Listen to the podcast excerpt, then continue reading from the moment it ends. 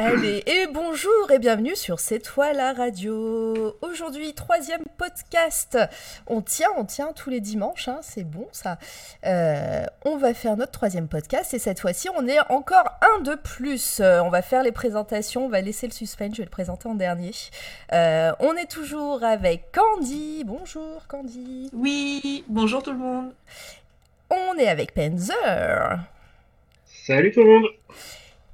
Euh, Gab, Putain, on est tellement nombreux que j'en oublie les gens, quoi. Bonjour Gab. Pardon. Salut, salut.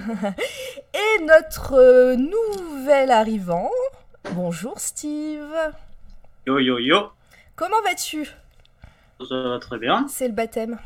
C'est parti. on va commencer hein, euh, directement dans le vif du sujet. Je vois que Mion Mion est, dire- est déjà sur le chat. Bonjour Mion Mion. On va parler de toi Salut. normalement à la fin. Salut Mion Mion. Euh, hop. On est déjà euh, pas mal nombreux, non? J'ai l'impression. Bon, bah on verra. De toute façon, on va commencer dans le vif du sujet. Donc, toutes les semaines. ah, coucou, ça y est, elle a peur. Euh, toutes les semaines, on vous parle de nos coups de cœur, que ce soit en pop culture, culture classique, disons-nous, art, artiste, et, et puis plein d'autres choses. hein, vous verrez à la fin de, euh, de tout ça. Et puis on finira en musique, hein, euh, comme la semaine dernière, c'était plutôt pas mal. Euh, on va commencer tout de suite avec Candy, Candy qui va nous présenter un bouquin, n'est-ce Oui, pas? tout à fait. Avec ton aide, je pense, parce que a priori tu connais mieux l'auteur que moi, donc c'est plutôt cool. Euh, il s'agit du coup de, alors je sais pas comment on prononce son nom, donc tu pourras me reprendre si je dis n'importe quoi. C'est donc Roland Lehoucq, c'est ça? C'est bien ça. qui est donc euh, un astrophysicien et qui est enseignant à l'école polytechnique et à Sciences Po, et qui a écrit le livre qui s'appelle donc Faire des sciences avec Star Wars, euh, édité chez Le Bélial. Alors, il faut savoir que moi, je suis une quiche internationale en sciences, puisque j'ai fait un bac littéraire et que c'était voulu, et que c'était volontaire. Euh, il est vrai que euh, par contre, je suis une grande fan de Star Wars et de la saga en entier. Et euh, quand j'ai vu ce livre, je me suis dit, ok, c'est une bonne excuse pour apprendre euh, quelques petits faits scientifiques. Euh, et ce qui est intéressant euh, dans la démarche de, de Roland Lehoucq, c'est que il n'est pas du tout là pour euh, démonter l'univers Star Wars. Il prend ce prétexte-là pour parler de science. Et euh, il se considère un peu comme euh, un nouvel arrivant dans cet univers, comme si on était euh, des chercheurs qui arrivons euh, euh, au milieu de la saga et on se dit tiens euh, comment ça fonctionne un sabre laser est-ce que c'est possible comment euh, comment a été euh, construite l'étoile noire euh, enfin voilà que des il prend vraiment le- la saga comme prétexte pour parler de science. Euh, il parle il commence par parler de la force par exemple. Est-ce que ce serait possible euh, euh, à distance de bouger des objets ou des choses comme ça? Alors c'est un petit bouquin hein, c'est un format poche euh, et du coup, euh, j'ai l'impression qu'il est quand même assez simple, assez accessible pour les pour les newbies euh, comme moi en, en sciences. Donc disons que ça, ça me faisait un prétexte pour essayer de comprendre un petit peu mieux des notions que je ne connais pas ou qui m'ont bien gonflé quand j'étais à l'école et que je n'arrivais pas à comprendre. Moi, pour m'intéresser, c'est vrai que si on arrive à apprendre un sujet qui me passionne, ben du coup, ça m'aide un petit peu. Donc je pense que je suis pas la seule. Du coup, je vous recommande vraiment ce livre. Je l'ai pas encore euh, bien bien approfondi, mais ce que j'en ai lu, j'ai trouvé que c'était quand même compréhensible, euh, même moi qui n'y connais rien. Et euh, c'est plutôt cool de retrouver euh, euh, tout cet univers et de se poser la question. Mais je pense qu'en plus, tout le monde s'est déjà posé la question. euh, mais est-ce que la force c'est possible? Est-ce que comment ils ont construit l'étoile de la mort? Comment voilà tout, tout- toutes ces questions qu'on se pose euh, et sans pour autant descendre la, la franchise en disant non ça c'est pas possible. Donc euh, je vous le conseille euh, si vous êtes un peu comme moi que vous aimeriez connaître un peu mieux la science mais que vraiment euh, les bouquins euh, très spécialisés ça vous dit rien quoi. Non mais euh, ouais, et en plus, euh, moi je vais, je vais compléter un peu ce que tu dis parce que euh, en fait Roland Lehoucq, j'ai pas du tout lu son bouquin. Par contre, moi je l'ai, suivi sur YouTube. Il propose des, conférences, conférences qui durent ouais, des, parfois deux, heures, souvent un peu moins quand même, mais bon, ça peut monter. ça peut monter. Et il propose des, des, conférences de vulgarisation sur la science, sur, sur l'astrophysique en général. Et en plus, il, il fait le parallèle avec les films. Donc moi, je vous conseille d'aller sur YouTube, de, de, regarder, vous tapez Roland Lehoucq, conférence interstellar. moi, c'est ma préférée, elle est vraiment cool. Donc euh, il fait le parallèle entre lui, son métier et le film Interstellar. Euh, il y, en a il y en a une aussi euh, conférence sur sur un film. Je crois que c'est Seul sur Mars, mais je suis pas sûre. En tout cas, ça se passe sur Mars, mais mais je me souviens plus du titre du film. voilà. Mais en tout cas, ce, ce professeur est vraiment génial de ce côté-là pour, pour nous faire apprendre des choses en s'amusant. En plus, il, est, il est président de, j'allais dire président d'honneur, mais non, pas du tout, président de tout court euh, des Utopiales à Nantes. Donc, si vous connaissez pas les, vrai. les Utopiales à Nantes, c'est euh, c'est un festival euh, basé sur les science-fiction et sur tout, tout le monde, les mondes de, de l'imaginaire. Et c'est un des plus grands, si ce n'est le plus grand en France, c'est quasi sûr. Je, je, dirais presque Europe pour pour la pour la grosseur de, de la, de, du festival. et en plus, donc, c'est basé sur euh, l'imaginaire, mais euh, mais il y a une grosse partie euh, science et arts science, comme, comme on dit. Donc, avec des conférences fréquemment, enfin, en tout cas, il y a beaucoup, beaucoup d'invités. Enfin, c'est c'est c'est un festival à aller voir à Nantes si vous y habitez. Vous avez de la chance, sinon, je vous conseille un petit voyage. Voilà. T'avais d'autres choses à raconter bah non, écoute, je pense que tu as tout dit. C'est vrai que c'est bien de parler des utopiales parce qu'il en parle euh, rapidement dans, dans le, dans l'introduction du livre pour expliquer comment il en est venu à écrire ce livre. Et du coup, c'est intéressant de voir son parcours. Et en plus, effectivement, c'est quelqu'un euh, dont c'est le métier. Donc, euh, c'est d'autant plus intéressant de lire son, ses écrits. Et pour moi, quelqu'un qui fait de la recherche et qui est bon, c'est quelqu'un qui est capable de vulgariser son sujet. C'est-à-dire que, alors après, c'est très personnel, hein, mais un une personne très spécialisée dans quelque chose qui vous explique euh, son sujet mais vous ne comprenez rien, pour moi, c'est pas quelqu'un qui est très compétent. Euh... c'est très dur ce que je suis en train de dire. Non, non, mais... Euh, mais pour moi, un chercheur qui est capable de vulgariser auprès de quelqu'un qui n'y connaît rien son sujet et d'intéresser quelqu'un, pour moi, il a tout réussi. Donc, je pense que c'est le cas de cette personne et donc je vous je vous, invite euh, vraiment à, lire ce livre et puis à regarder les conférences dont vous a parlé Mara. Euh, à mon avis, ça peut être très intéressant. Ouais, en plus, euh, si, vous tapez Roland Lehoucq, conférence interstellar, après, ça vous fera ping-pong sur plusieurs, plusieurs physiciens. Alors moi, je suis un peu comme toi, hein. moi je suis littéraire pur et dur, enfin peut-être un peu moins quand même. Mais, euh, mais les sciences, c'est vraiment quelque chose qui me passionne et j'adore écouter des gens parler de sciences et d'astrophysique, etc. Et en fait, sur YouTube pour se perdre euh, au niveau, euh, au niveau de, des conférences sur les sciences et les, ceux qui les vulgarisent, euh, enfin les vulgarisateurs comme on dit, c'est juste une manne infinie de, de vidéos et voilà, vous, allez taper Roland Lehoucq, après vous allez aller voir Christophe Galfard, enfin voilà, c'est, c'est, je vous conseille mais vraiment de vous perdre sur YouTube et pour s'endormir c'est parfait. Non pas que c'est ennuyeux mais euh, mais, ça apaise, disons. Euh, oui, euh, Mion Mion, merci pour l'info. J'ai pas réussi à changer. je voulais te l'écrire et en fait, c'est plus facile. J'ai pas réussi à changer la catégorie. il a pas voulu prendre mon la, catégorie discussion podcast. Je sais pas pourquoi. Donc, bah tant pis. C'est pas grave. voilà, on va passer à la suite. Peut-être tu avais autre chose à dire, Candy? Non, non, je, je vais rester là-dessus et je vous encourage du coup. Euh, ouais, à parce qu'il a l'air sympa. Hein. Ce, et ce, le, bouquin, le, bouquin, aussi dont tu parlais, il a l'air vraiment sympa.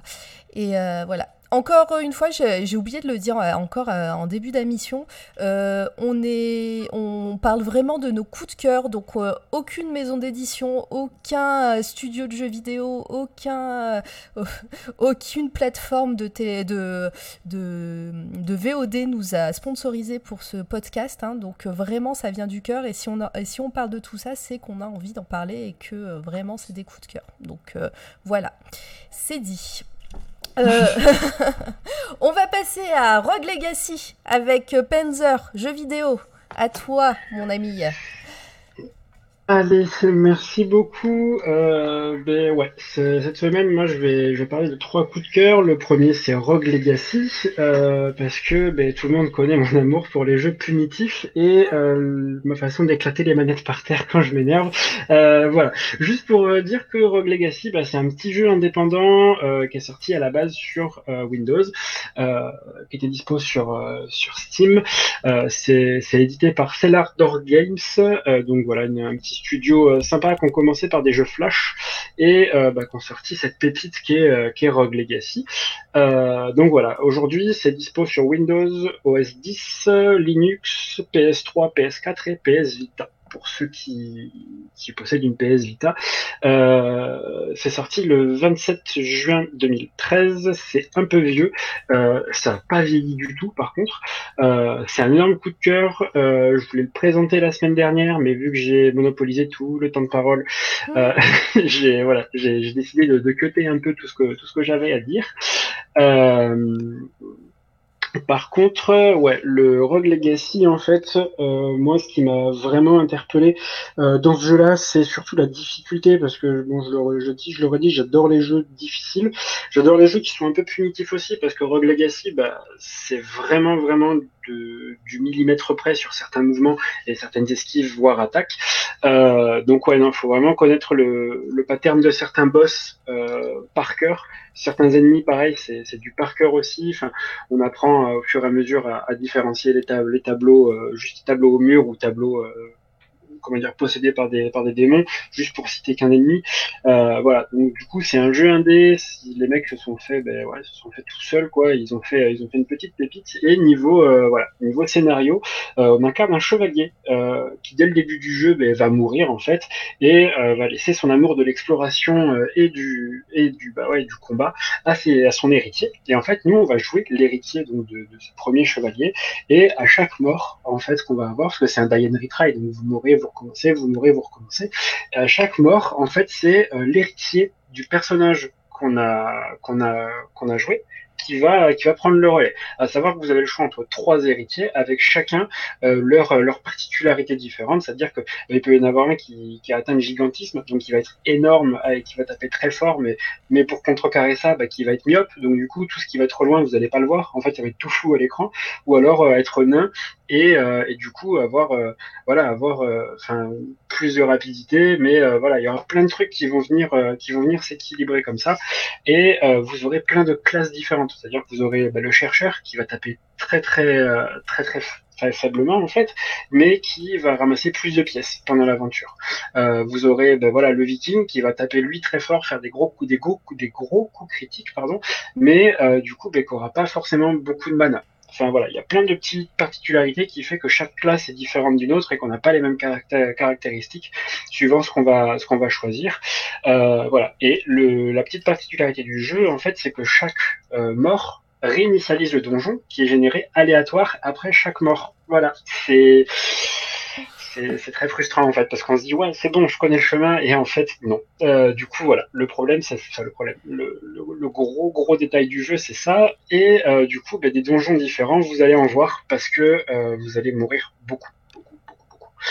Euh, voilà. Le jeu est en 2D donc comme comme on peut le voir sur les sur les captures d'écran avec euh, bah, le niveau euh, le niveau en haut à gauche, la barre de vie en vert, la barre de mana en bleu, les pièces d'or que vous ramassez euh, et en dessous. Et donc là c'est la version euh, c'est la version mobile qui est sur la capture d'écran. Et du coup il y a, y a, un petit côté RPG qui est pas mal dans ce jeu-là parce que du coup bah, là, les PNJ que vous voyez vont vous apporter pas mal de pas mal de, de modifications en fait et Et du coup, bah, en fait, c'est cool parce que euh, chaque, euh, chaque PNJ, donc là, vous avez le forgeron qui va vraiment euh, axer tout, toutes les modifs sur votre armure. Vous avez la voyante, il me semble que c'est pour des runes. Et sur l'écran de gauche qu'on voit pas, en fait, vous avez toute, toute l'amélioration de votre château. Et en fait, le château va vous permettre d'avoir bah, des modifications sur votre sur vos stats, sur donc sur la sur la santé, sur la mana. Qu'est-ce qu'on a d'autre? On a santé, mana, on a bah, l'armure, on a le, les coups critiques et on a chaque classe qui peut être upgradée une fois et euh, d'autres qu'on peut débloquer, comme les shinobi, euh, les, mineurs. Enfin voilà, il y a plein de, de petites, euh, petites trucs comme ça qui vont, qui vont nous permettre d'avancer dans le jeu. Et à savoir que là où c'est vraiment dégueulasse, c'est que plus vous, vous allez augmenter vos améliorations, plus le jeu va être dur. Donc je vous conseille d'essayer de rusher au maximum les boss, parce qu'il y a quatre gros boss, rusher au maximum les boss euh, dès le début, en fait, que ce, que soit un peu plus facile. Ou alors, si vraiment comme moi vous aimez le challenge, bah, vous faites comme moi, vous faites du farm. En fait, euh, vous essayez d'améliorer le château au maximum. Moi, j'ai toujours pas fini. Et euh, du coup, bah, vous allez avoir un jeu hyper difficile et hyper hyper prenant parce que là, bah, la, moindre la moindre mort, en fait, enfin le moindre coup, vous êtes mort. Voilà. Et eh ben dis donc, bah, comme, dit Steve dans le chat et, moi qui, euh, qui ai euh, acquiescé, je, ça, ça, me donne envie d'y jouer, même si je sais que je vais être nul et, euh, et je vais pas arrêter de perdre. Celui-là, vous êtes certain que je le ferai pas en live, hein, ça c'est sûr. mais, mais ouais, ça donne envie. dommage. C'est dommage, non, mais ça, c'est tout ça, c'est juste pour te moquer. Tu dis ça. non, non, non, non, parce que là, pour le coup, la, la panique, tu vas la, tu vas la, la ressentir, hein, parce qu'il y a des, des phases où, euh, ben, effectivement, tu as des plateformes en fait qui sont, qui sont inactives et tu dois les, les, tu dois les activer en fait en mettant un coup d'épée vers le bas. Et en fait, le, le, jeu est vraiment, vraiment euh, difficile dans le sens où euh, si tu n'inclines pas ton stick vraiment vers le bas, parce que moi je joue sur PlayStation, si tu n'inclines pas le stick vraiment vers le bas, et, là, tu, tu vas effectivement, tu vas pleurer parce que bah, le, coup vers le bas s'active pas et généralement en dessous de ces plateformes-là, tu as, des pics euh, et, ça fait très très mal dans la barre de vie. Quoi. Ouais, tu m'étonnes. Est-ce qu'il y a quelqu'un qui a, qui a joué euh, dans l'équipe? Oula, gros silence. Dans notre équipe à nous, qui est là en direct, est-ce qu'il y a quelqu'un qui a joué? Vous, venez de me mettre avant, hein, les gens. non, pas du tout. Non, non, moi j'y ai jamais joué et euh, ça a l'air cool. Bah ouais, c'est clair. En plus, ce petit côté rétro et tout, euh, moi je dis. Euh, non, mais de toute façon, bientôt, Panzer, tu auras, la possibilité de faire des lives euh, sur Twitch. et, c'est toi qui joueras. On verra. Allez et euh, juste petite particularité aussi, il y a un gros clin d'œil à Skyrim dans le sens où il y a une classe qui s'appelle le guerrier. En fait, euh, son coup spécial c'est le Fusroda de, de Skyrim. Ah. Et euh, sauf que du coup c'est écrit différemment, c'est Fus Daro. Et du coup bah, ça fait le même effet en fait, ça repousse les ennemis super loin sur sur l'écran et ça fait des bons petits dégâts au boss. mais ouais, trop cool. Non, mais et Steve, on t'entend pas, mais tu as, du coup, toi, ce genre de jeu te branche, on dirait. Euh, bah écoute, de manière générale, je suis pas super fan de ce genre de jeu, mais le coup du donjon qui se, le coup de la map qui se régénère de façon random, ça, ça me fait kiffer. Bah ouais, c'est clair. Et puis ouais, tu te dis, euh, t'as, tu, t'as aucune chance, euh, même si t'apprends par cœur la map ou, quoi que ce soit, puisque de toute façon, bah ça sera pas pareil. Donc non, non, c'est vraiment un super, euh, vraiment une super idée, ça. Enfin, je sais pas. C'est, euh, c'est quel éditeur qui a fait euh, ce jeu? Alors, Pardon, je me suis fait des petites pâtisseries, donc du coup, je suis en train de les manger. Ma femme m'en a apporté une. désolé. c'est Stellar Door Games. du coup, c'est là. attendez, je vais vous mettre dans le chat parce que j'ai un accent anglais à faire, faire se retourner Shakespeare dans sa tombe. hop, voilà. Je vous ai mis l'éditeur dans le, dans le chat, enfin le développeur dans le chat.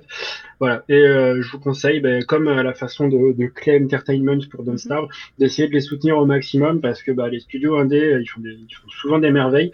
Et euh, bah, les triple A, enfin moi je commence vraiment à m'en lasser en fait. De, de, toutes les productions en fait qui se ressemblent toutes où on met un paquet de pognon parce qu'il faut que ce soit bankable pour Noël, il faut que ce soit sous le sapin de, de Titouan, euh, votre cousin, donc non c'est vraiment relou. Euh, voilà, je vous, je vous invite peu importe le support, que ce soit mobile, Play, Xbox, etc., à aller soutenir les petits, les petits indépendants, parce que bah, mine de rien, déjà un, ça leur fait du bien, et deux, bah, ils peuvent nous sortir des, des grosses grosses pépites comme bah, comme de, comme Rogue Legacy en fait. C'est clair. Et eh ben c'est noté. On va, moi je, je, pense que je vais me le prendre en tout cas. et les gars, on est 22 spectateurs, c'est jamais arrivé de toute l'histoire de C'est toi la radio qui a un mois. Trop bien. et eh ben, Merci à tous ces spectateurs. merci GG à vous. Et euh, faut, faut pas hésiter à mettre un petit mot sur le chat. Je sais que le chat est ouvert que aux personnes qui follow.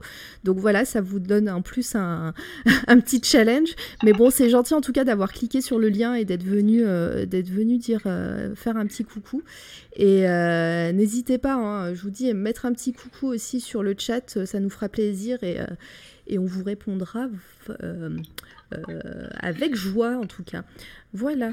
Euh, on passe à la suite tranquillement, doucement, avec Steve qui va nous parler basket. Déjà Déjà, c'est à toi, mon Dieu. Putain, ça passe vite. Tout le monde parle De, ce, de, cette chose-là qui est à l'écran. Dis-nous en plus. Yep. Euh, du coup, je vais vous parler de The Last Dance, donc docu-série sur l'équipe de NBA des Chicago Bulls dans les années 90 donc qui est euh, l'ère de Michael Jordan. Euh, donc selon moi, c'est le truc le plus cool mis en ligne par Netflix euh, pendant le confinement. Et je vais partir du principe que si tu l'as pas encore maté, c'est soit que t'as pas Netflix, soit que t'attends que tous les épisodes soient sortir. Et si j'ai plus de télé? Ouais, je vais vous, tous vous tutoyer parce que ça me met plus à l'aise face à mon ordi. J'ai l'impression de parler qu'à une seule personne. T'as bien, bien raison. Du coup, mais du coup, comme je sais que tout le monde l'a pas maté, je vais essayer de vous expliquer pourquoi, parce que c'est cool. Euh, déjà, si t'es fan de basket, de NBA ou de sport en général, je devrais même pas avoir à t'expliquer pourquoi c'est cool. On parle de une, si ce n'est la meilleure équipe de sport collectif de l'histoire des sports collectifs. Euh, on parle de Michael Jordan, qui est euh, le premier sportif qui de sport collectif qui s'est fait une place dans la culture populaire. Mm, mm. Enfin bref, si tu kiffes le sport, normalement, t'as pas de raison de pas encore avoir maté le truc. Euh, mais euh, si jamais le sport c'est pas ta cam, euh, la culture et que je vais y arriver. Oh, mais t'inquiète. Pardon, c'est la première fois que je parle en public, je suis un peu stressé. ça fait deux mois qu'on a vu personne, donc aussi, faut, faut être un ouais. On se parle à nous-mêmes. Au-delà du, sport, en vrai, c'est un, enfin, c'est, un putain de bijou si tu kiffes euh, la culture populaire des années 90. Euh, et a priori, il n'y a pas de raison de pas kiffer la culture populaire des années 90. Je veux dire, le jeu vidéo euh, du moment n'est que le remake du meilleur jeu vidéo de l'époque. Je parle de Final Fantasy VII si tu suis pas.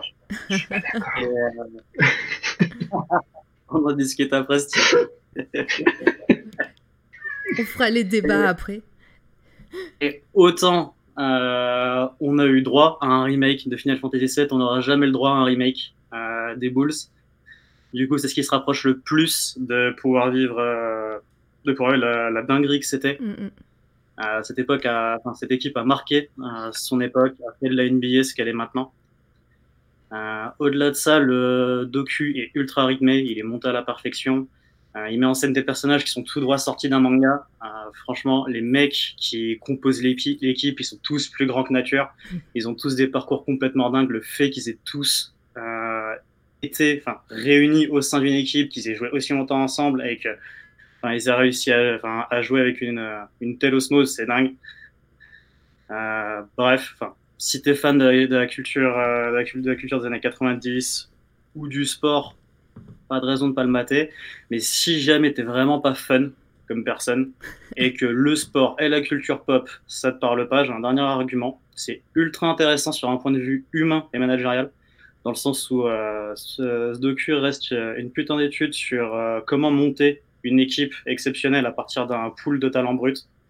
C'est une leçon pour tout chef d'équipe, d'entreprise ou n'importe qui qui s'intéresse au mécanisme de la motivation en général. Euh, mm. C'est, t'as vraiment une réflexion sur ce qui peut pousser quelqu'un à s'investir euh, au sein d'un groupe et laisser son individualité, son, son individualité au vestiaire. D'accord. C'est ouf. C'est ouf. bah, en tout cas, dans le chat, euh, tout le monde est d'accord avec toi. hein. Euh, Il y a Gengis Khan. euh, Bonjour Gengis, comment vas-tu? Merci hein, de passer. Qui a adoré. Il y a Nico aussi, hein, l'irréductible, qui fait euh, Salut, The Last Dance, j'adore. Et, euh, et voilà, bon, Candy qui dit euh, qu'elle est fan de Space Jam. On te voit. Bah ouais, désolé, mais moi c'est toute ma jeunesse euh, parce que je sais qu'on n'a pas tous le même âge. Ouais, je- Il y a le 2 qui va sortir avec LeBron James. Oui. Non, mais voilà. Ouais, le juste, remake qui va sortir. euh. C'était, c'était ouf ce, dé- enfin, ce film avec, euh, avec euh, tout, euh. C'était, enfin, même euh, justement pour, pour l'époque, je trouve que le, euh, c'était quand même pas mal réalisé. On- Enfin, le mélange dessin animé et film, en fait, est super bien fait, je trouve. Euh, et puis l'univers était trop cool. Enfin voilà. Et après moi, euh, je, je rebondis un peu sur ce que tu disais, Steve, à propos de euh, du fait que même si on n'aime pas le sport, euh, le fait de monter une équipe et tout ça, la motivation, le team building et tout. Euh, pour avoir fait du sport d'équipe euh, de mon côté, je sais que je suis pas la seule dans cette équipe justement. Euh, c'est vrai que moi je compare souvent ce que j'ai fait en sport à ce que je peux faire au boulot et euh, je pense je trouve que ton parallèle est hyper intéressant euh, entre cette motivation et ce comment on crée un collectif et comment on arrive ensemble à- vers un objectif euh, vers un but précis. Euh, je trouve que c'est intéressant de faire le parallèle avec le sport en fait donc euh, voilà. Ah, clairement, enfin, le travail d'équipe, ça reste la même chose, que ce soit au taf, que ce soit, enfin, même en vrai, hein, que ce soit dans un groupe de potes, tu vois. Enfin, dès que tu as des gens qui doivent collaborer, enfin, même c'est con, hein, choisir un film entre potes au cinéma, ça reste un exemple de collaboration. Mm, mm. Et quand tu dois faire des choses avec, euh, enfin, avec d'autres personnes, moment, tu dois forcément, dans une certaine mesure, mettre ton ego de côté et penser au bien commun. Et c'est et les Bulls des années 90, c'est l'exemple parfait de comment tu fais ça. Enfin, les trois mecs qui sont à l'écran là, individuellement, c'est des monstres. Et Ah ces mecs ont réussi de côté leur niveau euh, et euh, leur ego pour devenir une squad imbattable. Enfin, Oui, Ouais, parce que c'était des superstars aussi. hein. Comment est-ce qu'ils ont fait ça Enfin, c'est Mm. ouf. Parce que c'était Ouais, des superstars, ils auraient pu euh, se, se faire leur diva, comme on dit, euh, même si j'aime pas cette expression. euh, ils, ils- voilà, mettre leur ego de côté et, et aller dans le même sens et faire, euh, faire des points et gagner des matchs. Euh, et du coup, la série, disons-nous plus, c'est euh, c'est des images d'archives, c'est scénarisé, c'est comment euh, il y a des Ouais, interviews, alors etc. en gros, en fait, euh, donc ce qu'il faut savoir, c'est sur, sur l'histoire du docu en lui-même, c'est que donc euh, cette équipe a remporté en tout euh, six titres. Donc ils ont été euh, six fois champions NBA dans les années 90. Et en fait, euh, donc euh, pendant la saison 97-98, euh, tout le monde savait que c'était leur dernière saison ensemble. Euh, donc c'est dans le docu pourquoi. Mais, euh, tout le monde savait que c'était leur dernière saison, que c'était leur dernière chance de, de rafler un dernier titre. Et euh, il y a des équipes de ESPN qui, les ont suivis, en fait, qui ont eu l'autorisation de les suivre avec leur caméra euh, pendant toute la saison. Donc euh, ton point d'entrée dans l'histoire, c'est cette équipe euh, 97-98 des Bulls qui euh, va essayer de gagner son euh, dernier titre. Et après, du coup, le truc étant, euh, enfin, le, truc est vachement bien rythmé. À chaque épisode, on va une thématique, que ce soit un, un conflit entre, entre deux personnages, et tu reviens sur, euh, tu reviens sur l'histoire, soit d'un joueur individuellement, soit de l'équipe. Comment est-ce qu'elle en est arrivée là Et tu finis par voir euh, à chaque fois donc euh, leur premier tri- leur premier titre, comment est-ce qu'ils l'ont gagné, le deuxième, le troisième, comment est-ce que Jordan a intégré l'équipe, comment est-ce que Rodman a intégré l'équipe, ainsi de suite. D'accord, bon, bah, Voilà, donc t'as as pas mal d'allers-retours dans le temps, mais le point d'entrée c'est vraiment leur dernière saison. très bien. Donc d'où le nom euh, The Last Dance. Ah oui, oh c'est joli. en tout cas, euh, avant que tu, tu nous en parles et avant que tu me dises que tu allais parler de cette série, moi j'ai vu pas mal de personnes euh, sur les réseaux sociaux en parler, donc ça a l'air de faire le buzz un petit peu euh, euh, du côté, euh, enfin du côté de Netflix. hein, ça a l'air d'être leur succès euh, du moment en tout cas. C'est vraiment, pour moi, c'est, enfin, je, je même pas, c'est vraiment le truc le plus cool que Netflix a mis en ligne pendant le confinement. Enfin, j'ai, Je suis, je suis d'accord là-dessus. J'ai passé pas mal de temps sur Netflix ces deux derniers mois. et franchement, il y a rien. qui- Le, en plus, ce qui est vraiment stylé, c'est que du coup, c'est sérialisé parce que c'est euh, ESPN aux States qui euh, diffuse le truc. Ouais. Et euh, donc, t'as pas tout d'un coup. Euh, nous, on a les épisodes, on a deux épisodes, donc euh, c'est divisé en cinq fois, il y a dix épisodes. T'as deux épisodes euh, à chaque fois diffusés le lundi. Et genre là, je suis impatient d'être à demain pour voir, pour voir mater les deux suivants. D'accord. Eh ben ouais, Ouais. c'est clair. C'est clair, Et, tu euh. Juste si je peux, euh, si je peux rebondir sur, euh, sur ce que Steve disait, donc par rapport à la série, à Jordan, aux Bulls, pour avoir bossé en fait, bah, du coup pour, pour la grande, pour la grande entreprise qu'est Nike, qui a bah, chaussé Jordan et qui a payé toutes ses amendes pour les chaussures qui étaient non homologuées, parce que les Jordan 1 sont non homologuées. En fait, bah, du coup tout ça on l'apprend nous bah, en tant que salariés.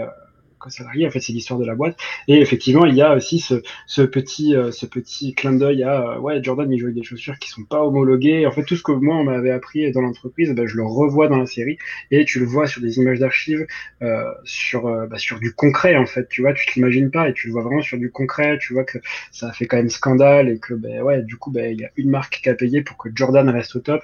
Jordan, il le disait que les chaussures étaient pas confortables, il avait les pieds en sang, mais il fallait quand même qu'il continue à jouer euh, bah, pour justement pour Nike parce que euh, bah, du coup ça allait révolutionner l'avenir de la godasse.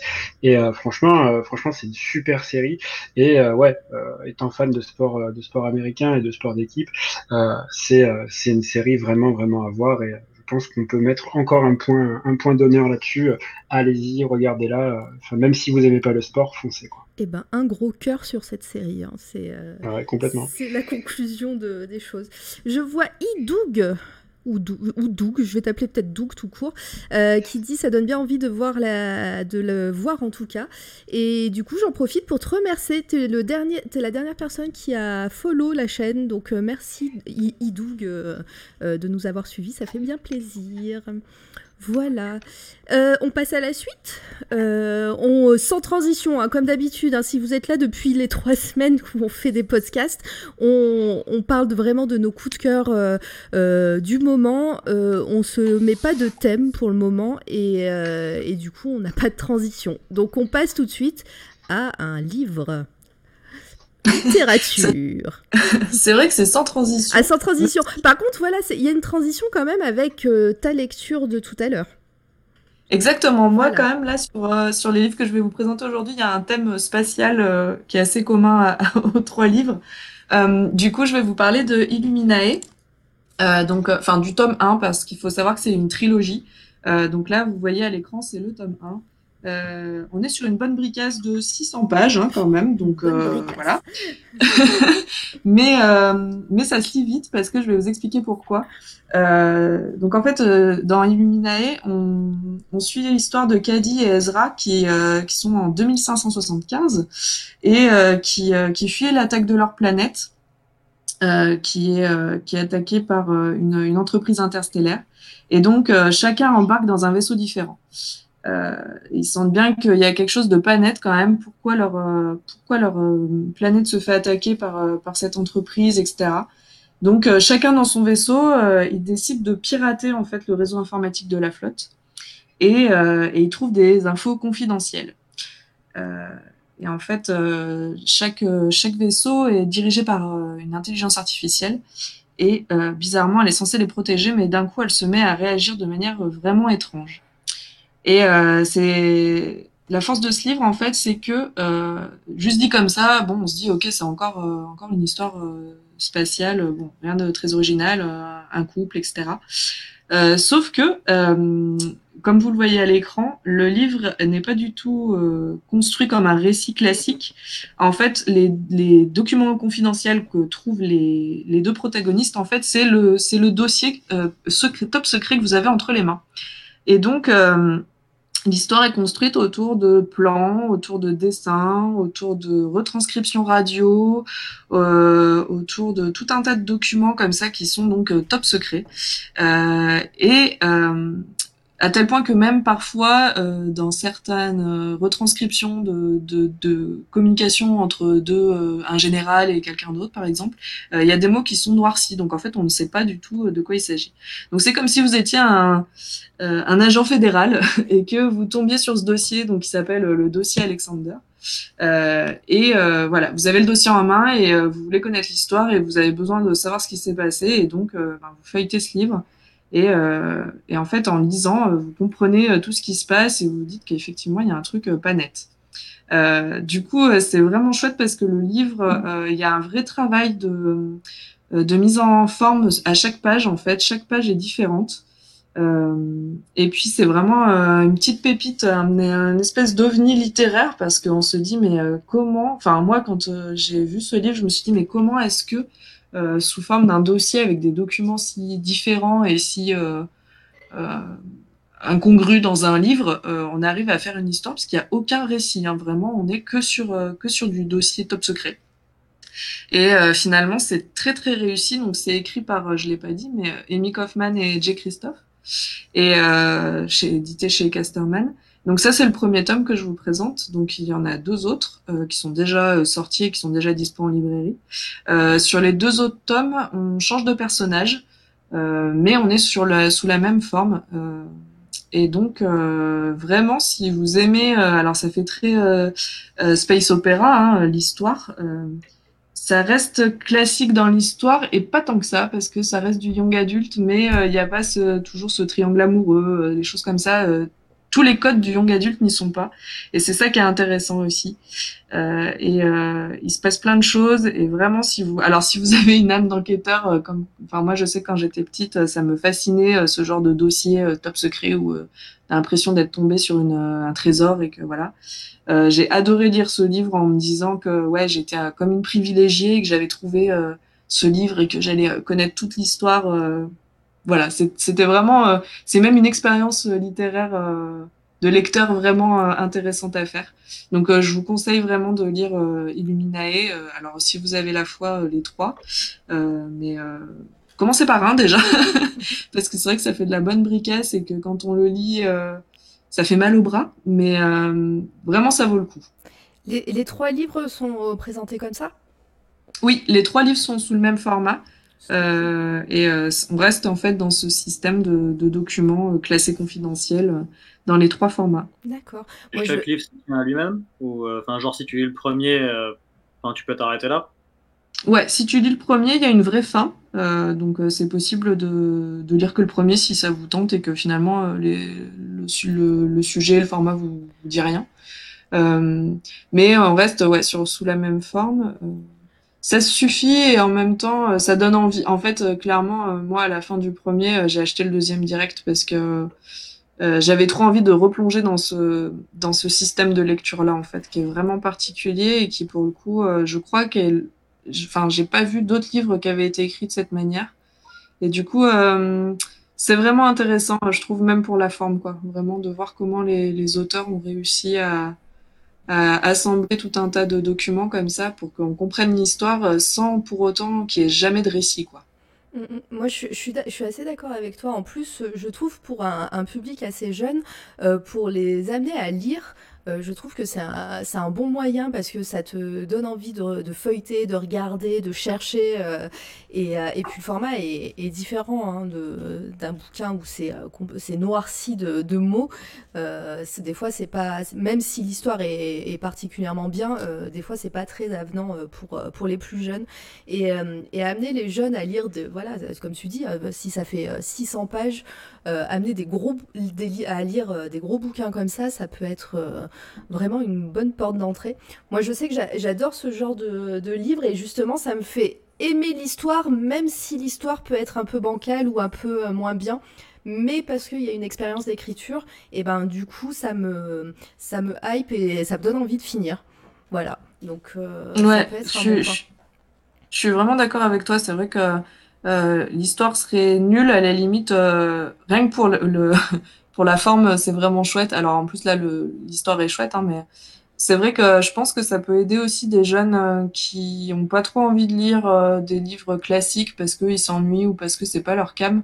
Là le fait que on puisse passer enfin on peut très vite le lire en fait si si on prend le temps parce qu'effectivement, bah, il y a des pages où euh, il y, a, y, a, trois mots. Quoi.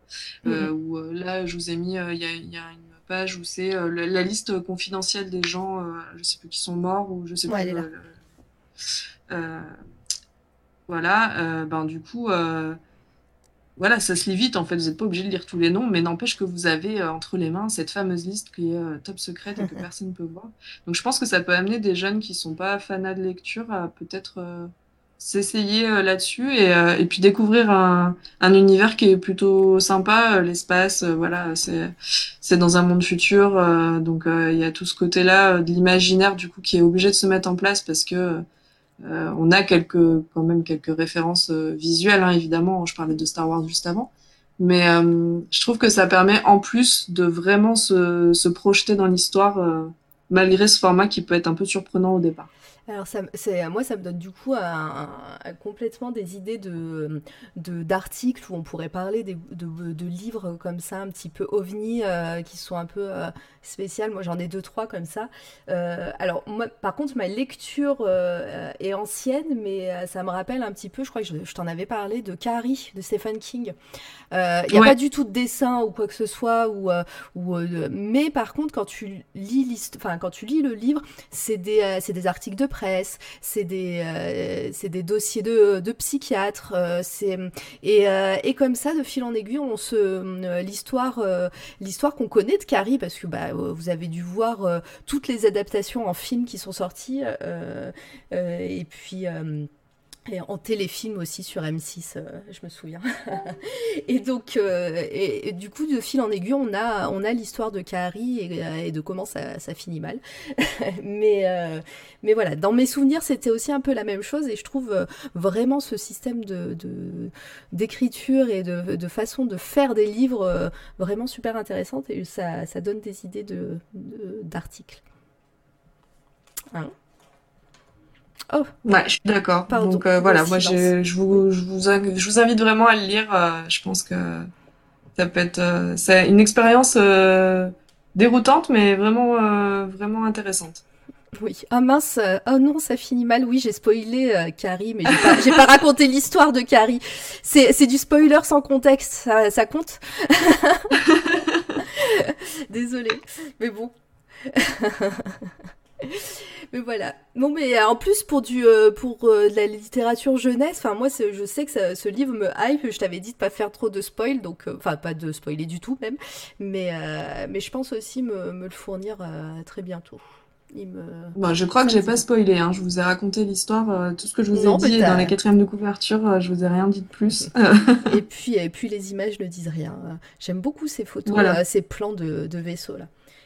Ouais, c'est vraiment chouette. Euh. En plus, euh, du coup, ça, à chaque fois qu'on qu'on tourne une page, on ne sait pas sur, ce sur quoi on va tomber en fait. Est-ce que on va être sur une retranscription de, communication radio? Est-ce qu'on va être sur un plan? Est-ce que, en fait, ça donne aussi envie de, lire parce que on ne sait pas sur quoi on va tomber. On se dit mais sur quel type de document je vais tomber euh, par la suite? Parce que quand on voit les 600 pages, on se dit oh là là, il doit y avoir forcément plein de trucs. Et vraiment, il faut que tu le lises, Mara. Je sais que tu vas aimer. Mais je vais, je vais, je vais me le procurer euh, euh, dès la fin euh, du confinement, qui est demain, et dès que les librairies réouvriront normalement, disons. Voilà. on passe à la suite. Vous avez, vous voulez rajouter quelque chose, les gars? On vous entend pas? Gab, t'es toujours là? Oui, oui, je suis toujours là. J'écoute avec beaucoup d'attention.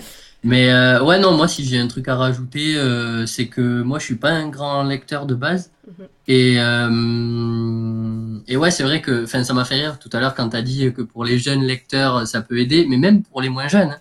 Je t'assure que moi, tu me files un truc de 600 pages, euh, j'aurais du mal à m'y mettre parce que enfin, je, sais pas ma cam en fait, j'arrive pas à me mettre dedans, tu vois, parce que enfin, je sais pas comment expliquer, mais c'est tout simplement pas mon truc. Mm. Et, euh, et c'est vrai que de le faire comme ça, euh, et oui, de se dire à chaque page, il y a peut-être un truc différent, c'est vrai que ça peut aider. Après, 600 pages, euh, faut quand même se les farcir. Quoi. Quand déjà de base t'aimes pas lire, c'est compliqué. Mais ouais, c'est vrai que faire ça différemment, euh, ça peut vraiment apporter un truc, euh, un truc sympa. Quoi. Puis, On va te donner envie de lire. T'inquiète. Ouais. à bah, force, à force. Ma mère sera reconnaissante si tu si arrives à me faire. bah, normalement, ta maman est dans le chat, hein, ou, ou en tout cas dans les viewers. elle nous a suivis, je me souviens. donc, on lui fait un coucou. coucou maman. on passe à la suite euh, tranquillement et toujours sans transition et euh, on passe à du jeu vidéo et oh quelle euh, Madeleine de Proust tu vas nous dont tu vas nous parler Penzer. Eh bien, cette fois-ci, c'est voilà, c'est euh, faites chauffer les moteurs, prenez votre casque et vos gants et on va s'attaquer à Crash Team Racing Nitro Fuel. Euh, je voulais m'attaquer au premier Crash Team Racing, le, celui sorti sur PlayStation 1, mais euh, dans un souci de, de lisibilité et de, et de, de, belles, de belles images, j'ai pris le, le remake euh, en 4K de, sorti cette année. Et euh, voilà, du coup, en fait, le premier étant sorti sur PlayStation 1, c'était tout pixelisé, mais ça reste quand même ma Madeleine de Proust, parce que euh, Crash Bandicoot et moi, euh, c'est une longue, longue histoire d'amour, c'est un des tout premiers jeux vidéo euh, sur lesquels j'ai pu mettre les mains. Euh, voilà, je suis pas vieux, mais je suis pas jeune non plus. Hein. Et voilà, c'est un peu ben, un de mes premiers amours jeux vidéo, on va dire, dans, dans, dans la catégorie plateforme. Et à l'époque, moi, j'avais que la PlayStation, euh, j'avais pas la Nintendo 64, j'avais juste chez mes potes pour squatter un peu Mario Kart et, euh, Super Smash Bros. Mais euh, voilà, dans mon cœur, il y avait quand même cette petite guéguerre entre Mario et Crash Bandicoot, savoir quelle, enfin, quelle était la, meilleure mascotte en fait qui, qui pouvait exister. Et euh, sur du platformer, j'arrivais pas à me décider. Et un jour, un jour est arrivé Crash Team Racing et, euh, et, là, ça, ça, a tout balayé. Voilà. Je, je, me suis dit, ok, c'est le meilleur jeu de cartes euh, qu'on puisse avoir. Je suis pas du tout objectif là-dessus. Euh, clairement, voilà, vous me proposez, vous me proposez un Mario Kart ou vous me proposez un Crash Team Racing. Clairement, je ressors ma Play 1, je souffle un bon coup, voilà, dans, le, dans les slots pour la carte mémoire et puis, et puis c'est parti, quoi. Mais, mais voilà. Du coup, ouais, clairement, clairement Crash Team Racing. si, bah voilà, je vais prendre la, la, la version créée, enfin créée, remasterisée par Binox Activision qui ont fait un super taf quand même. Euh, voilà, on va pas se mentir, hein, c'est un énorme taf. Il y a les mêmes sensations qu'à l'époque. Euh, voilà, c'est c'est vraiment cette sensation de vitesse, cette sensation de de devoir maîtriser le jeu et toutes les mécaniques pour pouvoir avancer. Parce qu'au début, c'est simple, on ne dérape pas, parce que pareil comme dans Mario Kart, il y a des dérapages, on démarre, on dérape pas, etc. Bon, les premières courses se gagnent assez facilement, et plus on va avancer, ben là, plus en fait, on va devoir maîtriser toutes les techniques, et il y en a pas mal, euh, voilà, comme par exemple le turbo infini. Effectivement, en fait, plus on fait de dérapage, plus on maintient une barre en fait assez haut, et plus on va on va avoir un turbo bah, qui va durer. Ça dure parfois sur toute la course, et c'est assez sympa pour faire les pour faire les contre la montre. Mais voilà, clairement, euh, là, on reprend les bases d'un Mario Kart. Donc, il y a des parties, enfin, tous les personnages donc de l'univers Crash Team Racing euh, dans des courses de cartes avec des caisses qui donnent des objets. On tire sur nos potes ou sur nos sur nos concurrents, et voilà, c'est euh, c'est assez funky, ça va assez vite. Euh, il y a une grosse dose, donc ce que je disais, de difficulté sur l'apprentissage des techniques pour pouvoir avancer et bah, bah, un peu mettre la mine à vos potes, parce que du coup, euh, bah, c'est simple. Hein, si vous jouez contre quelqu'un qui a fait que du Mario Kart toute sa vie, vous allez largement lui mettre une, belle tollée et euh, ça peut créer un peu de frustration, mais on s'y prend quand même au jeu et à, dès qu'on commence à saisir le mécanisme du, dérapage, et là c'est parti, on envoie et, et, la sauce la sauce monte assez vite. Et euh, du coup voilà, mouture 4K, euh, réinventé par Binox et Activision, ça je vous l'avais dit, euh, et on a quand même un roster euh, qui peut faire très très peur à Mario Kart, 56 personnages jouables, euh, tous avec euh, quatre types de conduite différents. Donc on a spécialisé dans les virages, dans la vitesse, euh, on a le mode équilibré ou le mode accélération. Et ce sera chacun, ben, un peu comme, un, comme, comme, sur, comme sur les derniers Mario Kart. Euh, voilà, on va avoir plusieurs, euh, plusieurs euh, caractéristiques qui vont influer sur le style de conduite. Voilà, moi qui suis un gros bourrin, euh, le mode vitesse pour moi c'est énorme parce que bah, ça va vite. J'ai pas le temps de m'ennuyer et ça me permet aussi bah, d'avoir des réflexes un peu plus affûtés que si j'étais sur un mode virage ou équilibré. Où là, clairement, ça me convient pas parce que, pareil, Dark Souls m'a vachement aidé là-dessus. Je suis vachement dans l'anticipation en fait de ce qui va se passer. Et, et voilà. Et ensuite, tous les cartes sont personnalisables. Donc du coup, avec ça, on peut passer des heures à tout débloquer parce que tout est débloquable. En fait, plus enfin, on a des toutes les semaines et tous les mois, on a des défis à faire et euh, on a plein, plein, plein de contenu à débloquer. Il y a Spyro le dragon qui s'est invité dedans. On a tous les personnages, y compris les méchants des derniers Crash Bandicoot. Enfin, 56 personnages à débloquer, c'est vraiment, vraiment monstrueux. Et, euh, et clairement, le online, ne, enfin, de ce que j'ai joué, euh, ne bug pas. On a pas mal de, de gros, gros concurrents et on a toutes les maps du premier Crash Bandicoot, du deuxième effectivement qui était sorti sur PlayStation 2, et ils en ont rajouté encore ici. Enfin, il y a des voilà, il y a des circuits en veux tu en voilà, des persos en veux tu en voilà, et clairement c'est euh, c'est la grosse éclate et, euh, et on peut jouer à quatre joueurs en local. C'est jamais vu sur une PlayStation, parce que, enfin, sur une PlayStation 4 et 3, parce que du coup, ça fait des années qu'on nous rabâche, oui, le, le multi, c'est online, c'est online. Là, vous prenez trois pods avec vous, vous faites une grosse partie à la maison, vous déconnez, vous, voilà, vous prenez euh, un petit café, euh, un petit biscuit et c'est reparti. Et voilà, franchement, le multi à 4 en local, c'est juste énorme. Chacun prend sa manette, tout le monde débarque chez vous et euh, voilà, et vous faites un gros tournoi entre potes et c'est c'est vraiment super. Et voilà, comme je disais, si vous voulez vous la péter un peu avec, euh, avec vos skills en, en conduite sur, euh, sur, euh, sur un jeu, ben, foncez sur Crash Team Racing, c'est euh, un excellent jeu. Euh, vous pouvez le trouver, je crois, en promo euh, ou en occasion sur, sur certains, enfin, dans certains magasins. Et voilà, clairement, c'est la Madeleine de, de Proust, mais qu'on a assaisonné avec du bon sucre et, et ça passe mhm. tout seul. Voilà, avec un petit jus d'orange à l'heure du goûter, c'est nickel. Sinon, tu peux faire le débat avec Gab qui te met sur le chat que Mario Kart c'est la vie. Hein. Eh bien, écoute, Gab. Euh, tu, écoute, Gab, tu, tu sais où j'habite, hein, tu sais que je t'ai déjà battu plusieurs fois sur Mario Kart, hein, mais on peut recommencer, on peut recommencer, il n'y a pas de problème. je viendrai prendre ma revanche.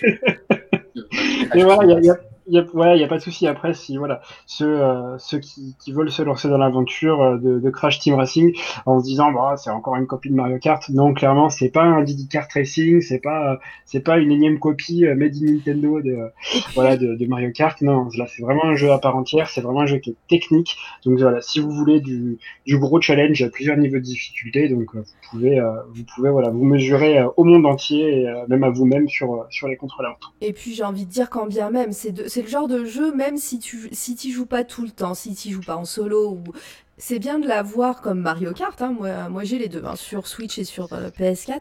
Euh, c'est bien de les avoir parce que quand tu as des amis qui viennent à la maison, euh, tu peux, euh, tu voilà, tu sors les manettes et, euh, et ça, c'est vraiment des jeux d'apéro et, et, et, auxquels, avec lesquels tu peux t'amuser, mais pendant des heures et des heures avec tes potes.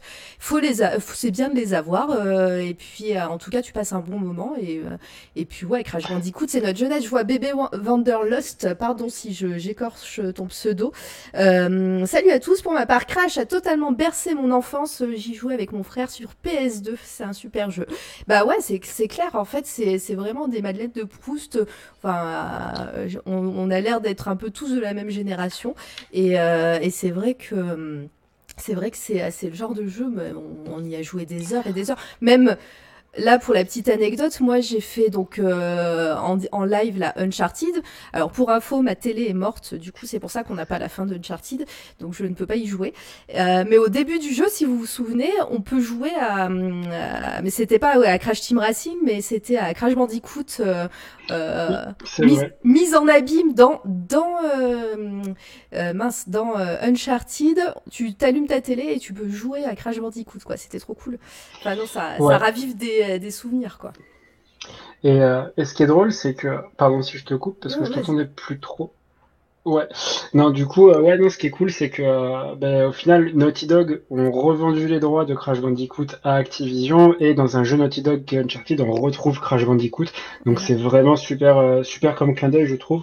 Et effectivement, ouais, euh, sur ce que tu disais, c'est vraiment des jeux à avoir parce que, ben voilà, enfin, la soirée bat un peu de l'aile, euh, tout le monde commence à, à, avoir les mêmes sujets de discussion. Eh les gars, on fait quoi? On fait un Mario Kart? Ouais, on fait un Crash Team Racing. Et au final, voilà, c'est des jeux bah, comme bah, les Mario Party, etc. Comme tu disais, qu'il faut absolument avoir chez soi, c'est des, bons jeux apéro, mais c'est aussi des jeux bah, sur lesquels on peut performer. Euh, voilà, je pense par exemple à Super Smash Bros où bah, si tu joues qu'avec des, gens qui n'ont jamais joué, bah, il y a moyen de se faire euh, une super session en, rigolant bien. Et euh, bah, si comme moi, tu as des potes euh, bah, qui, s'investissent à fond dans, l'e-sport et qui, bah, voilà, qui sont tout le temps sur le jeu, il y a moyen de, passer un très mauvais moment, mais aussi un bon moment, parce que du coup, c'est quand même que de l'apprentissage, tu vois. Tu, tu perds sur un jeu contre quelqu'un que tu connais, cette même personne va, vraiment, tu vois, te filer des bah, des petits tips, etc.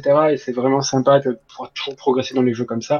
Et euh, du coup, euh, je reviens, je, enfin, je rebondis sur, euh, sur ce que dit bébé Vanderlust. Ouais, les caisses de TNT, bah, là, fallait sauter. Sauter, sauter, sauter, sauter. Et puis, et en espérant que ça saute aussi de, ta, de ta tête, sinon, bah, c'était foutu, quoi. Euh, Captain Falcon. Eh bien, écoute, je t'attends avec mon Terry et mon Lucario si jamais, euh, si jamais t'aimes bien les, les online qui bug. Voilà. les online. Petit, petit, euh, petit taquet dans la, dans, dans, dans sur Nintendo. J'aime bien. Euh, euh, du coup, j'en profite pour remercier bébé Vanderlust euh, que j'avais remercié en live, mais j'étais pas sûre qu'il ou elle soit, soit, là. Donc là, je te remercie de nous follow et, et c'est vraiment un plaisir de t'avoir sur le chat. Merci beaucoup. Mion mion, les fameux bugs. Ouais, c'est clair. Ah bah les bugs du online. En plus, après moi j'ai pas joué du tout en ligne euh, pendant le confinement, mais j'imagine que euh, qu'il devait avoir pas mal de monde. Ça a dû bugger pas mal euh, sur les online des jeux vidéo là pendant ces deux mois, non? Pas forcément en fait, c'était pas forcément des bugs, mais euh, c'était beaucoup. En fait, tu veux, les, serveurs de Nintendo en fait sont pas forcément euh, forcément au poil. Euh, et, en fait, on a des, des gros lags sur un jeu comme Super Smash Bros où tout se joue bah, ce qu'on appelle la frame près, donc voilà l'image par seconde près sur certains coups. C'est très compliqué de jouer online avec des gens, sachant que bah, parfois tu vas taper un combo et en fait, bah, à cause du lag, tu te seras pris un coup juste avant ton combo qui t'aura éjecté et t'aura tué. Mais à la fin de ton combo, en fait, tu vas partir au partir au moment du coup que tu, te seras pris. Et effectivement, euh, c'est très très compliqué de jouer online sur, euh, Smash. Donc euh, voilà, je vous invite à aller dans, vos bars e-sport ou de voilà locaux ou dans des dans des compètes ben, dans la vraie vie. Effectivement, le, le, le, online de le, online de Nintendo est assez cancer. pour en revenir à Crash, bah, Steve, je sais que quand tu t'es offert ta PS4, tu t'es tu t'es acheté pas mal de jeux. Madeleine de Proust, il en faisait partie. Oh, le ah, décalage. Oui, c'est à toi que je parle. Ouais. Euh, ouais, ouais, non, mais clairement, quand j'ai acheté la Play, je me suis, euh, je me suis racheté donc le remake de Crash Bandicoot et de Spyro. Donc, euh, pareil, dans la, parce que du coup, dans la même veine, ils ont, pas, ils, ils, ont, ils ont sorti CTR, ils ont sorti CTR, mais avant, ils ont mm. sorti le remake de la trilogie Crash, tout court, et de Spyro. Je me suis refait les trois Spyro à 100%. Genre, saigné le truc en un mois. Et, j'ai relancé Crash. Je me suis souvenu que c'était un jeu qui est, qui, un jeu de plateforme qui était plus dur que dans mes souvenirs. Ça m'a ultra frustré. Je l'ai remis dans sa boîte, j'ai plus jamais retouché. Alors, juste si je rebondis sur ce que tu dis, effectivement, Crash, euh, quand ils l'ont sorti, était super dur. Euh, dans le sens où, en fait, vu que c'est Activision qui est reparti bah, du bac à sable, en fait, ils n'avaient pas les, les, le kit dev des Crash originaux. Euh, en gros, ils sont repartis de zéro et la physique des sauts était vraiment horrible. À partir du moment où il est sorti sur Switch, il y a une mise à jour qui a été faite et les sauts sont beaucoup plus faciles, beaucoup plus précis et du coup, ben, c'est plus fluide en fait et t'as moins cette sensation de, frustration à te dire euh, ouais j'ai loupé mon saut ça m'a défoncé tout mon niveau je dois recommencer cinq ou six fois perdre des vies parce que des vies c'est pas non plus illimité dans Crash et voilà non il y a, y a, quand même une, bonne remise à niveau euh, du jeu qui a été faite et je te je t'invite à, à, ressortir ton jeu à le dépoussiérer et à, à le relancer moi qui pensais que c'était juste parce que j'étais nul, franchement, tu me fais plaisir là. Alors, mais, voilà, j'ai eu la même réaction. Je me suis dit, mais en fait, le jeu était plus facile quand j'étais gamin. Tu sais, j'étais là, devant, tu sais, avec la manette dans les mains, le jeu à la télé, et puis je me voyais mourir en boucle, et j'étais là, non, mais c'était plus facile quand j'étais gamin. Et en fait, non, je, suis allé lire plusieurs articles, et euh, il y a beaucoup de mecs sur les, bon, sur forum de, de, de, jeuxvideo.com, c'est pas le meilleur forum, mais sur les, sur d'autres forums et tout, les mecs se plaignaient bah, justement de la, la gestion des sauts, de la physique, etc., de crash. Tous les mecs se plaignaient, et en fait, à partir de l'Opus Switch, vu que le, la sensibilité en fait des Joy-Con n'est pas la même que sur une DualShock ou sur une manette de Xbox. Euh, bah, en fait, ils ont fait une mise à jour sur toutes les versions et euh, la version Play 4 est beaucoup plus jouable et beaucoup plus agréable à jouer maintenant que, euh, que à sa sortie. Et effectivement, j'ai eu la même réaction que toi. Moi, j'ai torché le premier et puis arrivé au 3, je me suis dit mais mais c'est quoi cette, cette purge quoi? Et en fait, ouais, non, le, les mouvements sur la moto dans le 3, les, les phases de plateforme dans la jungle au-dessus de l'eau dans le 2 et tout, c'était ah, c'était un casse-tête. Je me suis, je me suis énervé plusieurs fois. Enfin, ma manette a failli voler par le balcon. Euh, clairement, c'est, euh, c'est, c'est une horreur. Hein. Mais là, non, là, le jeu est, le jeu est plus agréable. Tu peux, euh, tu peux foncer. Ouais. Il y a Mion Mion sur le chat. le ressortir du coup. Pardon. Merci beaucoup. Allez, parfait. Je vous ai coupé les gars. Il y a Mion Mion sur le chat qui, euh, qui dit non, non, il est toujours dur. c'est pas, c'est pas, la sensation que j'ai eue. Ouais. Ah ouais. Euh, par contre, sur euh, là, alors là, c'est le parce que j'ai pas, j'ai pas du tout euh, fait de recherche, mais à l'époque, Crash Bandicoot, c'était bien une exclue PlayStation, et là, c'est sorti sur Switch. Oui, c'est ça. Alors c'était une exclu PlayStation, bah, comme, euh, comme tous les Crash en fait, parce que Bah c'était oui. vraiment la mascotte Naughty Dog et la mascotte PlayStation. Parce que PlayStation il tenait comme à la prunelle de ses yeux, à mon avis, parce que c'était ultra bankable. Hein. On a Bah, eu Crash clair. 1, 2, 3, on a eu Crash Bash, qui était un multijoueur un peu, euh, enfin un party game un peu comme Mario Party. On a eu Crash Team Racing. Euh, si je me, si j'en oublie, n'hésitez pas à me le dire dans le chat ou même vous, n'hésitez pas à me le dire. Et après, du coup, en fait, à partir du moment où c'est passé sur Play 2, je crois, c'est Activision qui a repris. Ils ont sorti des daubes monumentales. Euh, Il y a Code Twin Sanity qui, était pas mal puisqu'on pouvait jouer Cortex aussi, mais euh, mais après sinon euh, c'était euh, c'était une horreur quoi. Et, euh, et là en fait Activision un jour se sont dit eh, les gars on va refaire la trilogie de Crash et on va on va essayer de, faire un truc bien je pense. Et euh, effectivement ouais la, trilogie est belle c'est tout coloré et tout. Franchement c'est euh, bah ouais c'est de la Madeleine de Proust qu'on nous resserre mais comme je dis avec du sucre et de la confiture et c'est encore meilleur quoi. Et du chocolat. Mais ouais, voilà, du chocolat. Mais ouais, non, après, effectivement, bah, au moment, à partir du moment où c'est Activision qui a repris, bah, ils se sont dit, on va s'élargir à d'autres supports parce que, ouais, la PlayStation, bah, c'est peut-être une des consoles les plus vendues et les plus utilisées pour, pour le jeu. Mais la Switch, euh, je sais pas si vous avez vu les, les chiffres de, des ventes des Switch pendant le confinement, c'est assez dingue. Mhm. Euh, voilà, les, les ventes ont explosé et bah, le fait que ce soit aussi sur, euh, sur tout support, bah, ça aide aussi à, voilà, à promouvoir un jeu bah, qui, qui plus est bon. Euh, voilà, et ils, Activision, ils n'ont pas fait les choses à moitié. Ils se sont dit, voilà, si on veut faire du chiffre, parce que c'est, enfin voilà, c'est Activision, quoi. On va pas se mentir. Hein, leur but premier, c'est faire du chiffre. C'est une grosse boîte de dev. Et, euh, et oui, mignon, il y a aussi Animal Crossing, mais voilà, j'ai pas encore, euh, j'ai pas encore joué. Je... C'est mon cadeau d'anniversaire et je l'attends. Je devrais pas tarder à l'avoir. Et euh, voilà, effectivement. effectivement, euh, voilà, il y a, euh, y a Animal Crossing donc qui fait, qui fait du chiffre, mais à l'époque où il n'y avait pas Animal Crossing, euh, c'est vrai que Crash a fait un peu d'ombre à Mario Kart. Euh, voilà. Bon, après, c'est euh, pour regarder les chiffres, je les ai pas pas sous les yeux, mais ouais, Crash a pu, je pense, pendant quelques semaines faire de l'ombre à Mario Kart. Et, euh, et c'est vraiment pas mal de l'avoir sorti sur, sur tout support. Après, oui, Animal Crossing euh, a, eu beaucoup, beaucoup de succès. Après, j'ai cru entendre euh, aussi que à cause du confinement, les usines Nintendo étaient, plus du, étaient fermées, ou au ralenti du moins. Et du coup, ça avait fait pénurie. Et donc, ben, évidemment, les gens se sont rués sur, sur les Switch parce que bah, confinement et que c'est vraiment une, euh, une console parfaite parce que portable et tout ça. Et, euh, mais je crois que aussi il y a eu des pénuries au, au niveau des stocks. Euh, alors, oui. Oui, il y, a eu des, il y a eu des pénuries au niveau des stocks, ce qui a provoqué ben, le, la hausse des prix en fait sur les, sur les consoles d'occasion et sur les consoles neuves, où certains ben, revendaient leur, leur Switch euh, de base sans jeu à 400 ou 500 euros, voilà, sur, sur eBay ou le Bon Coin. Euh, donc voilà, sachant que moi ma Switch euh, Smash, je l'ai eu, euh, je l'ai eu à 300 et des bananes, euh, voilà, enfin parce que c'est une édition limitée, mais vous faites pas avoir à acheter une Switch à 500 balles, quoi. Surtout une Switch sans jeu et sans rien. Ouais, c'est clair. Mm. Et Mion Mion, t'es en train de dire que t'as acheté deux, deux fois Animal Crossing pour toi et ta copine? C'est ça? Ah, Mion Mion, il fait plaisir à sa copine. c'est ça. Mais pour pas, pour pas prêter la console, peut-être. Euh, ou en tout cas, ça. Ça, son île, j'ai pas compris en fait moi le principe de Animal Crossing, j'ai jamais joué de ma vie donc euh, je, je, sais qu'il y a un système d'île, il faut farmer mais euh, euh, Doug ouais. tu dis Team Mario Kart quand même. ah oui non mais à jamais. Et bah, au pire je pourrais faire une chronique sur Animal Crossing parce que j'ai joué à tous les opus euh, depuis que j'ai une GameCube donc euh, je pense que je pourrais faire une petite chronique un jour dessus. Bah oui, bah avec plaisir, hein, tu sais que, que c'est libre ici, tu fais ce que tu veux, mais avec grand plaisir. dans ce monde des brutes. Mais oui, euh, mais avec grand plaisir, et puis... Tu euh, fais ça, et, puis, et, puis, et puis pour une fois qu'on va parler d'actu encore, moi je prends. Hein. En plus.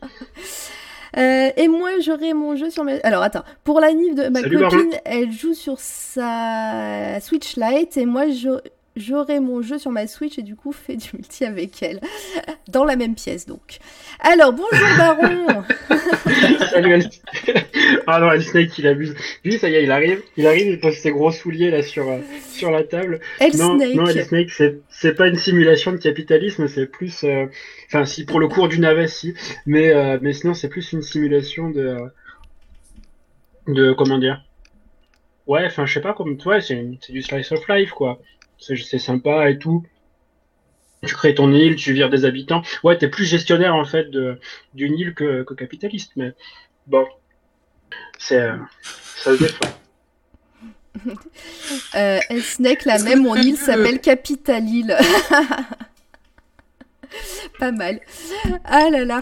Bon, bah de toute façon, oui, bah on reparlera peut-être de Animal Crossing avec toi, Panzer. Ça sera, ça sera bien cool. Ouais, T'es en train de manger là, c'est pour ça que tu, tu galères pour parler.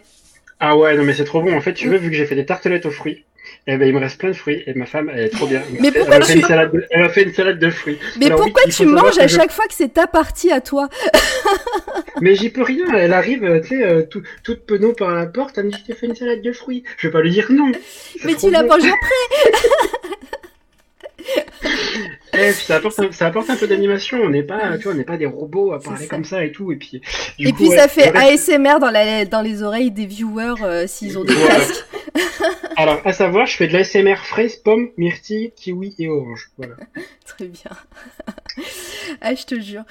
Mais du coup, on va passer à la suite tranquillement et puis tu vas, tu, tu vas pouvoir manger ta salade de fruits euh, euh, au calme. Mais quel Ouais, bon- bon app, hein, Panzer. Tu pourrais partager, quoi. C'est clair. Mais, euh, En plus, tu connais ma situation et tu sais que je peux pas manger. Ouais, en plus. c'est vrai. Mais bon, on va pas en parler, mais- c'est pas grave. Mais quand on fera un live en IRL tous à la maison, je vous ferai des bonnes tartelettes. Oh j'espère oui. bien, j'espère bien. À quoi les tartelettes? Hum, Fruits, citron, je peux faire des fraises, je peux faire tout ce que vous voulez. Excusez-moi, je crois qu'on part un peu. euh, On, part là, ouais, c'est ça. En plus, là, il dit rien, mais ça va être à la, à- à- au tour de Steve, si, qui va, qui va parler des, euh, de Shortbox. Si vous avez lu, son- c'est ça? Si vous avez lu son article euh, sur notre blog, on va le mettre en lien. euh, euh, juste après, Euh, il en parle sur ses euh, découvertes Kickstarter. Du coup, je te laisse la parole, mon cher Steve. Yep, euh, bah, ça va être rapide parce que du coup, Shortbox, c'est un peu mon sujet du moment, c'est mon coup de cœur, le truc, Ouais. j'en parle à toutes les sauces. Euh, j'en parle dans mon premier article sur le blog du coup de C'est toi la radio. J'y ai consacré un dossier entier sur euh, Comic Talk. Et euh, je vais en parler maintenant. Si je t'ai payé par eux, j'en parlerai pas plus en vrai. Shortbox, c'est quoi? C'est une euh, petite maison d'édition euh, anglaise, donc euh, ceux qui font du comics. Pas super connue encore, malgré, mais malgré le fait qu'ils ont euh, 4 ans. Donc je dis il, mais en fait, c'est une maison d'édition qui est tenue juste par une meuf qui a monté ça toute seule comme une grande et ça fait 4 ans qu'elle tient ça, toute seule comme une grande. Elle a une formule qui est vachement cool. En gros, euh, 4 fois par an, elle te propose une box, d'où le nom Short Box, dans laquelle tu vas retrouver 5 comics euh, qui sont des comics originaux, donc euh, écrits, dessinés, publiés, édités euh, pour l'occasion, que tu trouveras que via Shortbox, et donc, qui sont aussi des one-shots, avec un début, un milieu, une fin. Donc, on t'envoie ça chez toi tranquillement. T'as rien, rien à faire à part donner des thunes. Et en plus, dans la boîte, on te met des bonbons et un print exclusif à chaque fois. Euh, Que demande le euh, déjà en soi, c'est assez cool. Chaque box coûte euh, 35 livres. En vrai, avec euh, les frais, les frais de port vers la France, euh, tu te retrouves à payer euh, un bon petit 50 euros pour avoir, euh, pour avoir ta box. Mais au final, ça revient entre guillemets qu'à 10 balles par bouquin et euh, avec des bonbons et un print offert, ce qui est quand même cool. Mais si donc, euh, il y a- contrairement à la plupart des box, il n'y a pas d'abonnement. Tu- à chaque fois, ils sortent un Kickstarter pour euh, chaque box dans laquelle, dans, dans lequel- enfin, au sein duquel ils t'expliquent à chaque fois euh, quels seront les cinq bouquins. Enfin, tu as une grosse description de ce qu'il y aura, ce qu'il n'y aura pas. Donc, tu n'as pas à t'engager sur un an, deux ans euh, et à recevoir des trucs dont tu veux pas. À chaque, à, à chaque édition, tu peux décider ce que tu veux, ce que tu veux pas.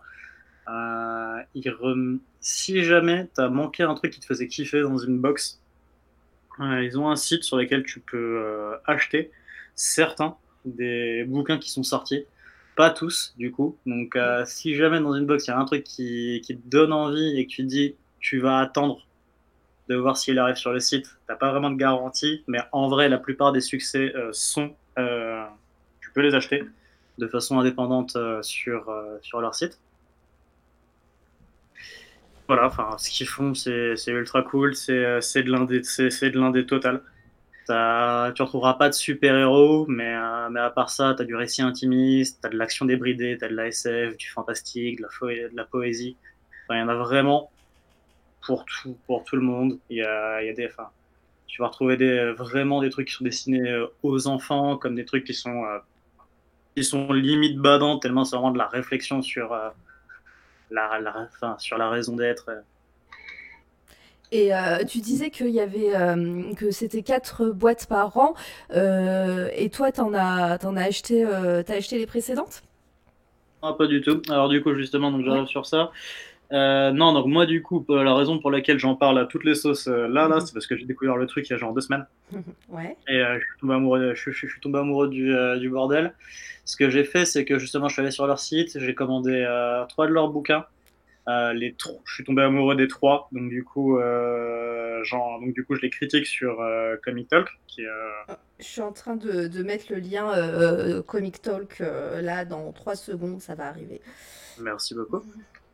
Et, euh, et, du coup, euh, là en ce moment, il y a la box du moment qui est dispo sur Kickstarter.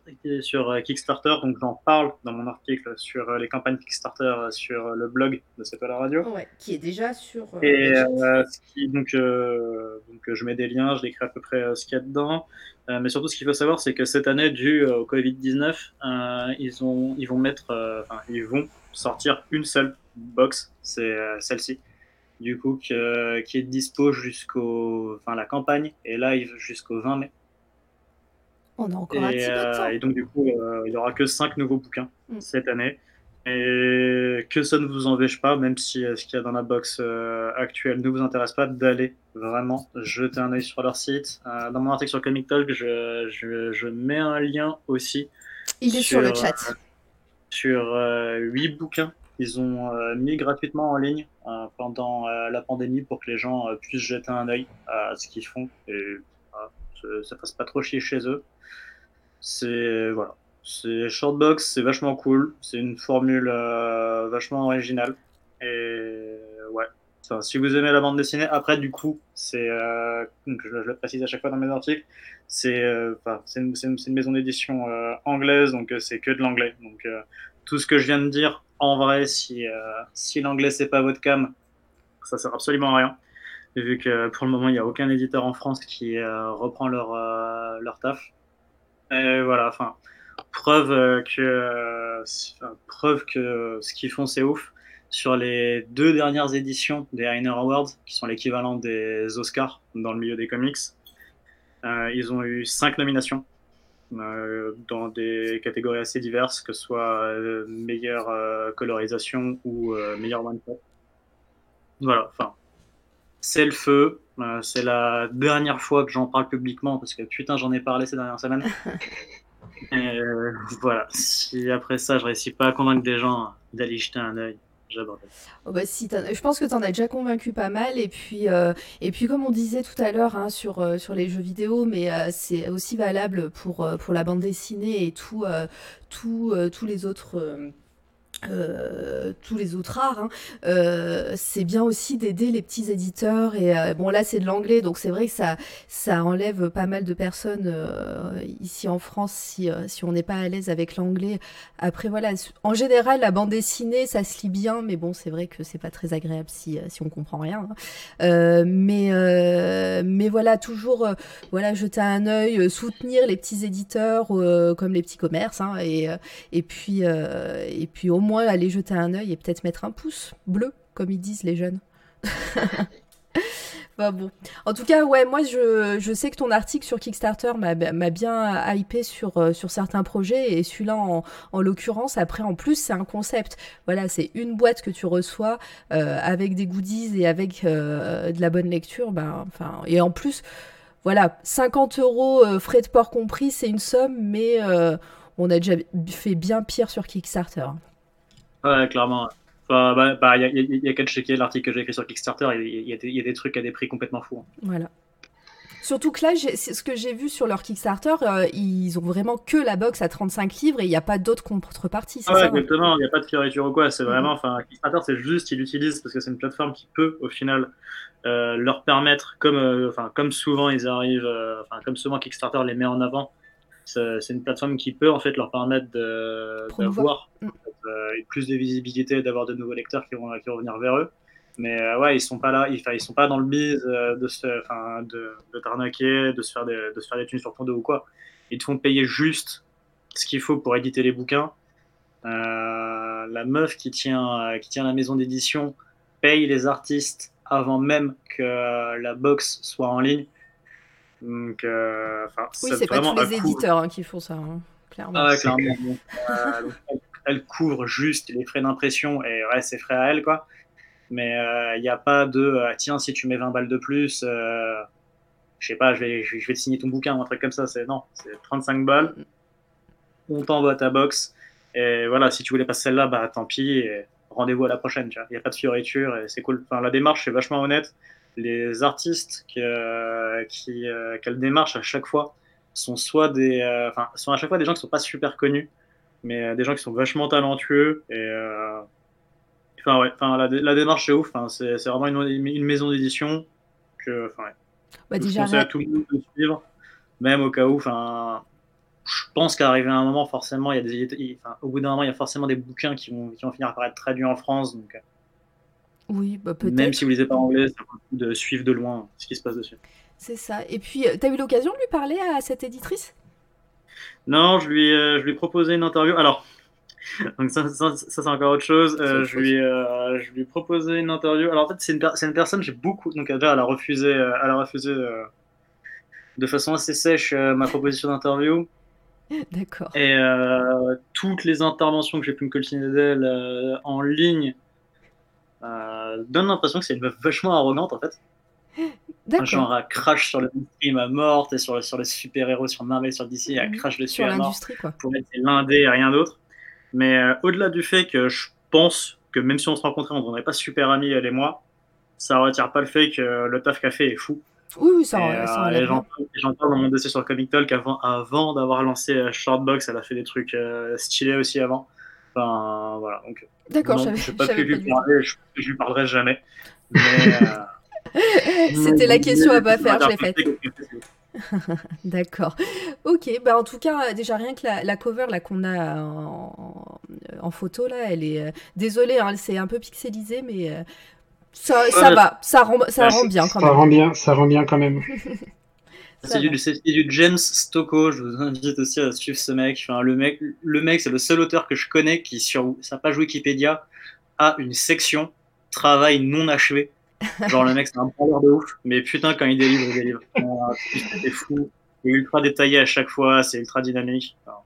Et le fait qu'elle ait 32 pages d'histoire de ce mec prouve que c'est une putain d'éditrice. C'est clair.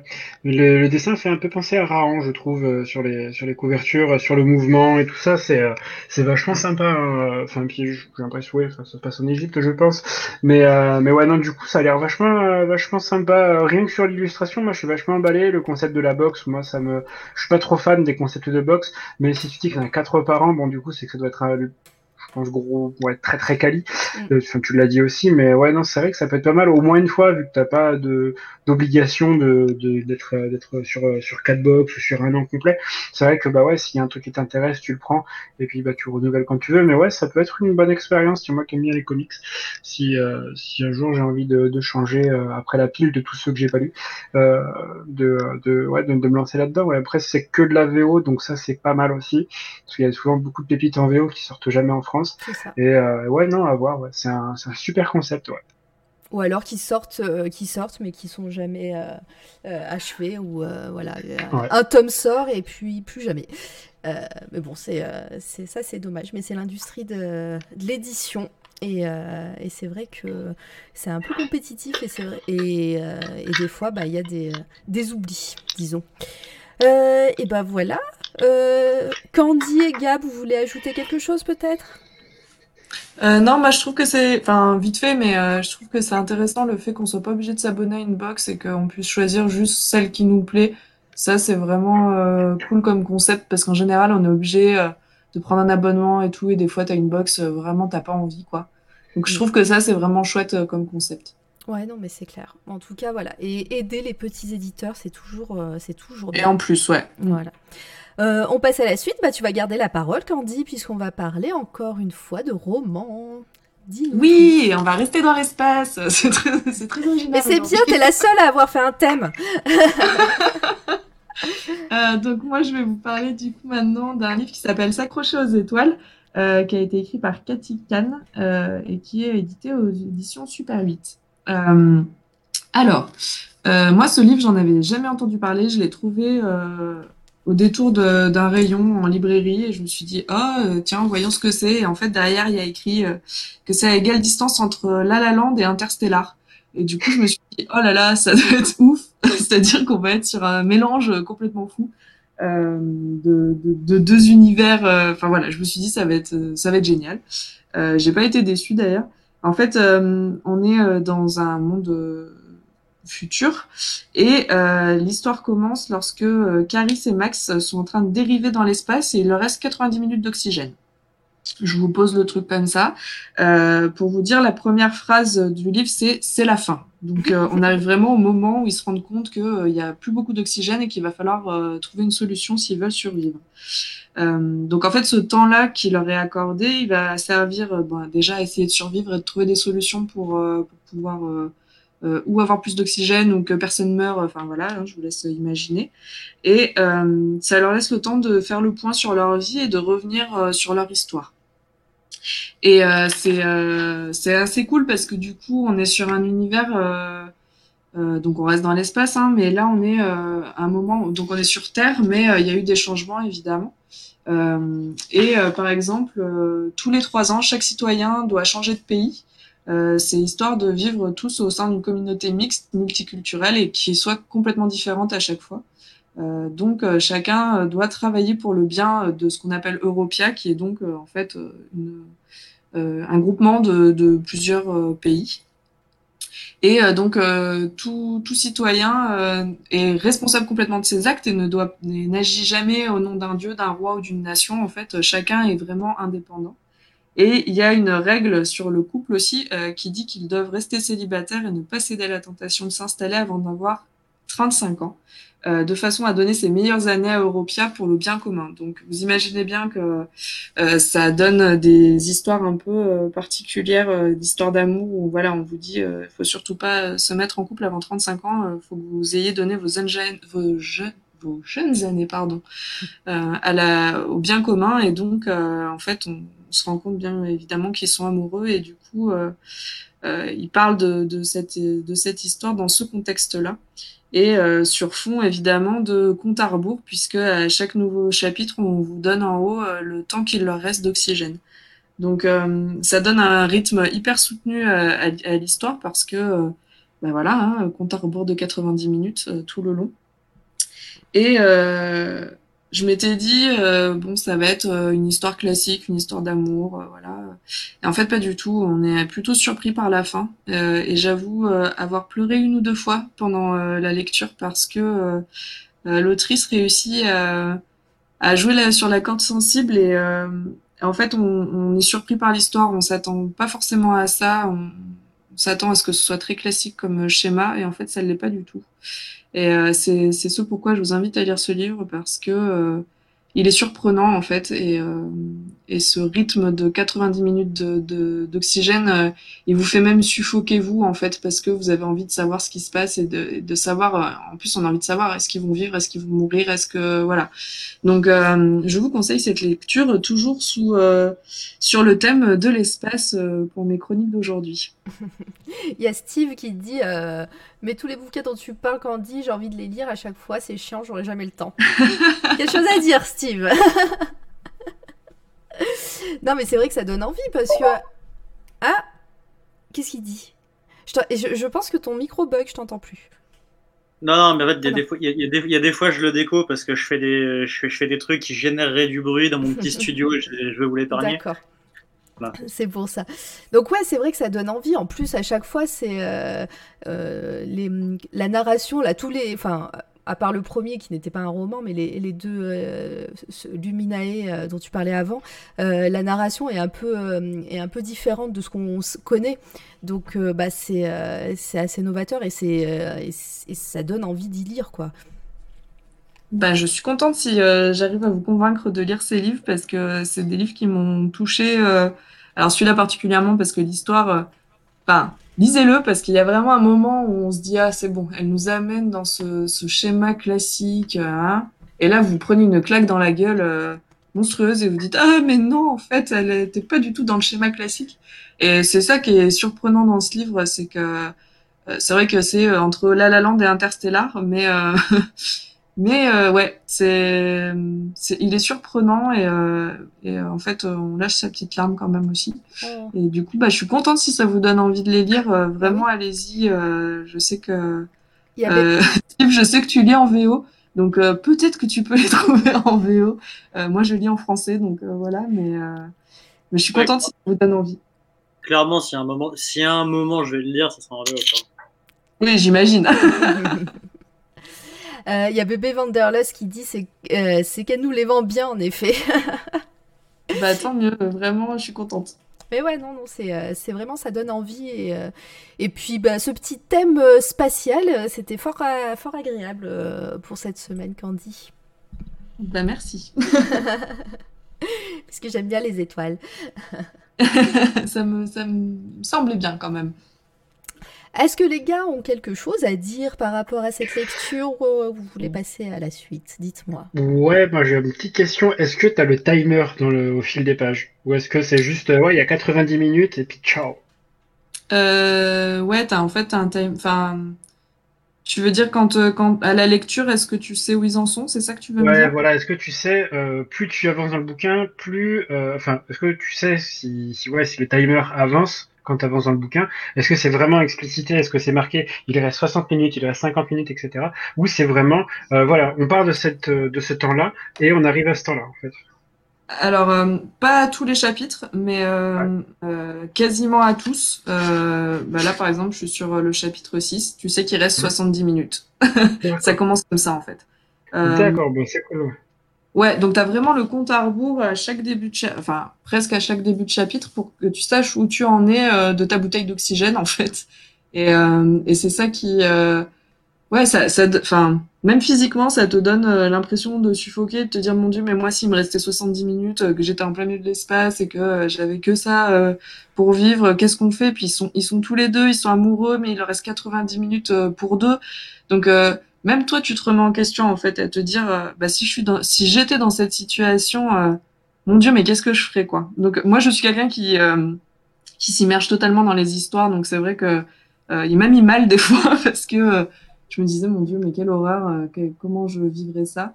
Et rien que pour ça, ça vaut le coup aussi de le lire. Donc oui, il y a bien un timer, tout quasiment à chaque début de chapitre, on sait où ils en sont. Eh bien, écoute, euh, c'est pas mal. Je viendrai chez toi te l'emprunter auras fini. je, l'ai lu, donc je peux te le prêter euh, sans problème, avec plaisir.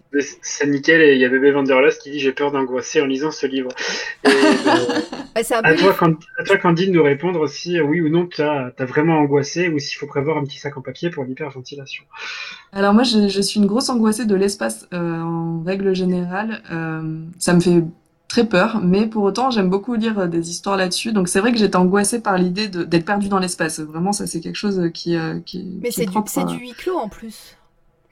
Pardon? C'est du huis clos en plus. Ouais, c'est ça. Du coup, euh... alors après, on, revient sur leur vie, donc on, on prend un peu une bouffée d'air quand même euh, lorsqu'ils parlent euh, quand ils sont sur la Terre, etc. Donc euh, on reste pas que entre deux. Donc déjà ça, ça permet de respirer un peu. Euh, mais euh, c'est angoissant, euh, mais pas dans le mauvais sens en fait. Moi, ce livre, il m'a vraiment permis aussi de, de, me questionner sur des choses, sur ma vie à moi en fait. Euh, de, dans cette situation, qu'est-ce que j'aurais fait Cette situation où on vous dit que vous pouvez pas être en couple avant 35 ans.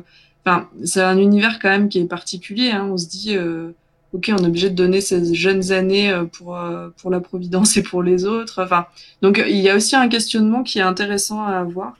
Euh, c'est plus sur ça qui peut être angoissant. angoissant, le mot est fort, hein, mais ce timer en plus, ouais, voilà, ça, mais ça donne du rythme aussi au, au livre. Donc, Bébé Wanderlust, ouais, un peu angoissant, mais pas au point de te mettre mal à avoir un petit sac pour respirer à côté de toi en cas de crise. bon, bah, c'est noté, mais c'est vrai que ça, ça donne bien envie. Hein. ça, vous avez de la chance d'être tous dans le même coin. Hein. Steve et moi, on peut pas venir te le voler. bah si, vous pouvez venir quand même me le voler. Hein, oui, mais bon, ça fait un peu loin. ouais, pour le moment, ça serait illégal. C'est ça, c'est ça. Restez chez vous.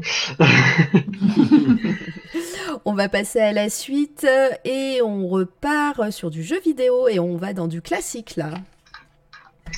Allez, parfait. Ben, on va rester sur de l'angoissant, euh, assez mignon quand même, euh, avec Luigi's Mansion 3, euh, développé par Nintendo super super suite à, bah, au premier et au deux.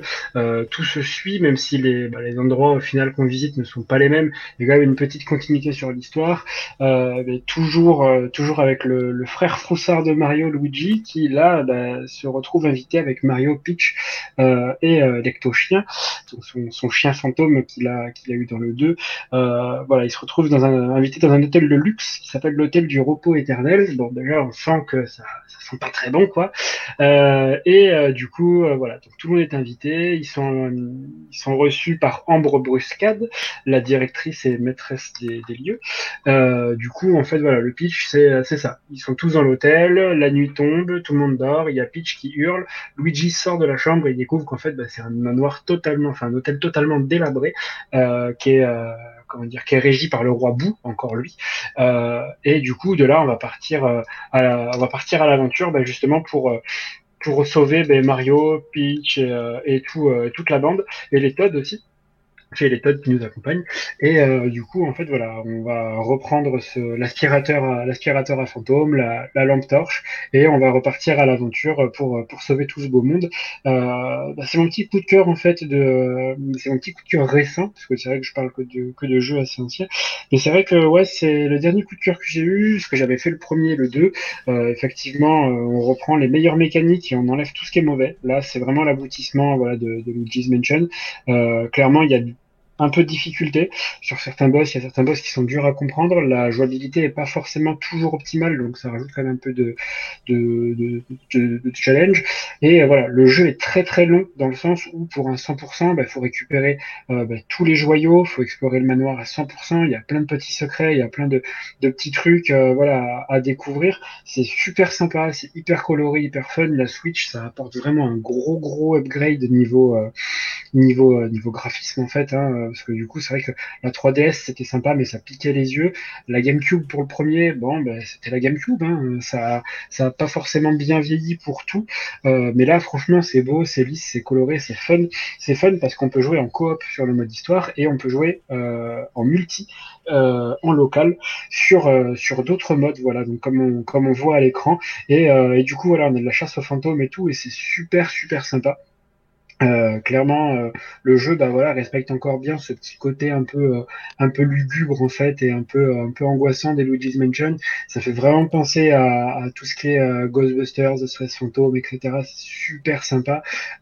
chaque enfin chaque étage de l'hôtel a un boss qui lui est propre et chaque, chaque étage a un thème qui lui est propre. On a, ben, on a par exemple le sous-sol avec la laverie, la chaufferie. On a le, un, un étage où c'est un étage immense, c'est qu'une salle de, piste disco, etc. C'est génial.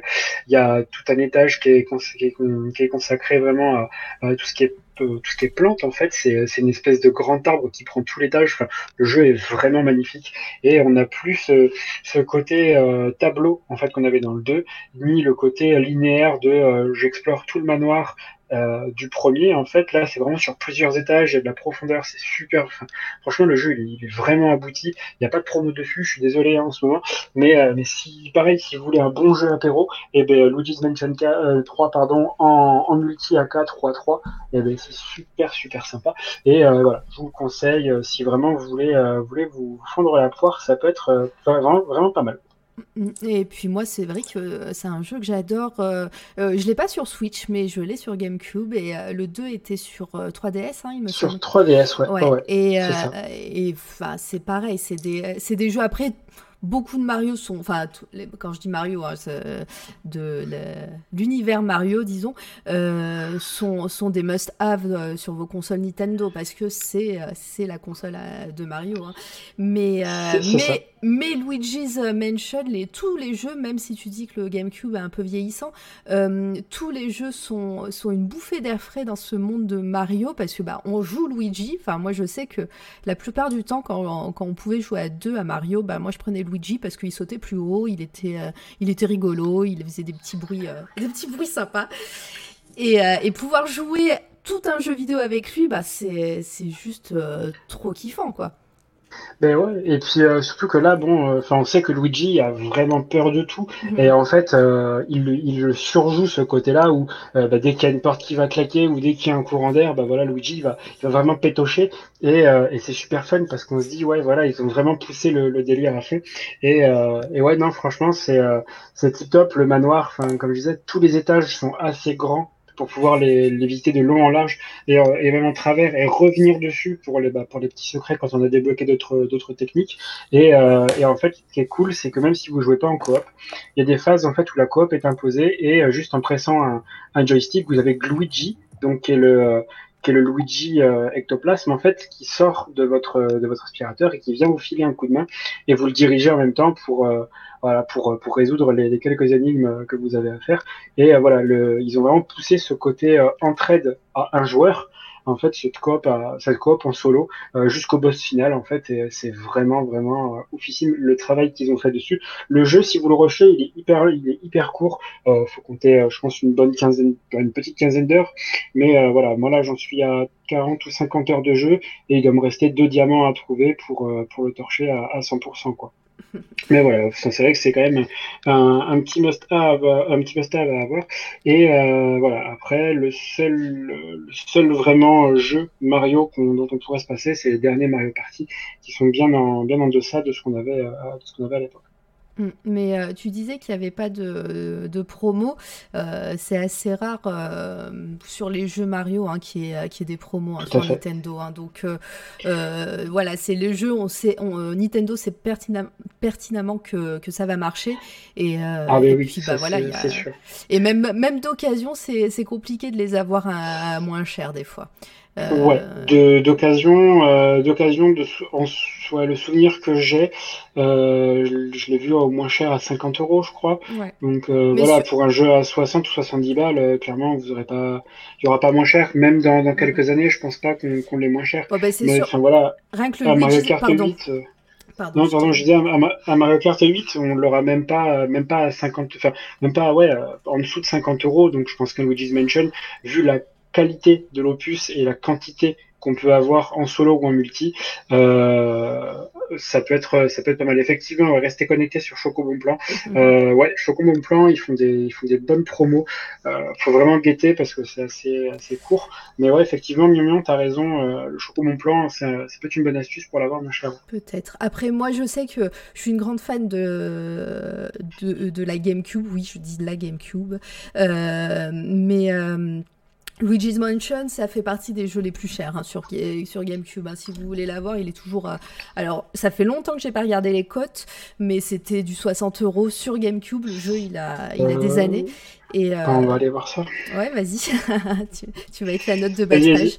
Et, euh, et c'est vrai que, bah, de toute façon, les jeux de GameCube, hein, ils sont, sont tous, euh, les bons jeux de GameCube sont tous très chers maintenant, encore maintenant.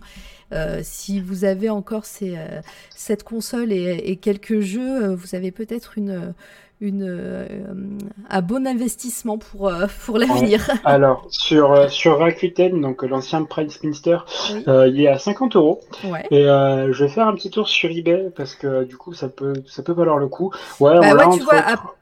Ouais. On l'a entre 30 et 60 euros, ouais. Elle est 99 pour le plus cher, mais c'est un jeu avec la carte Nintendo, du Ouais. club Nintendo de l'époque, qui n'est pas gratté.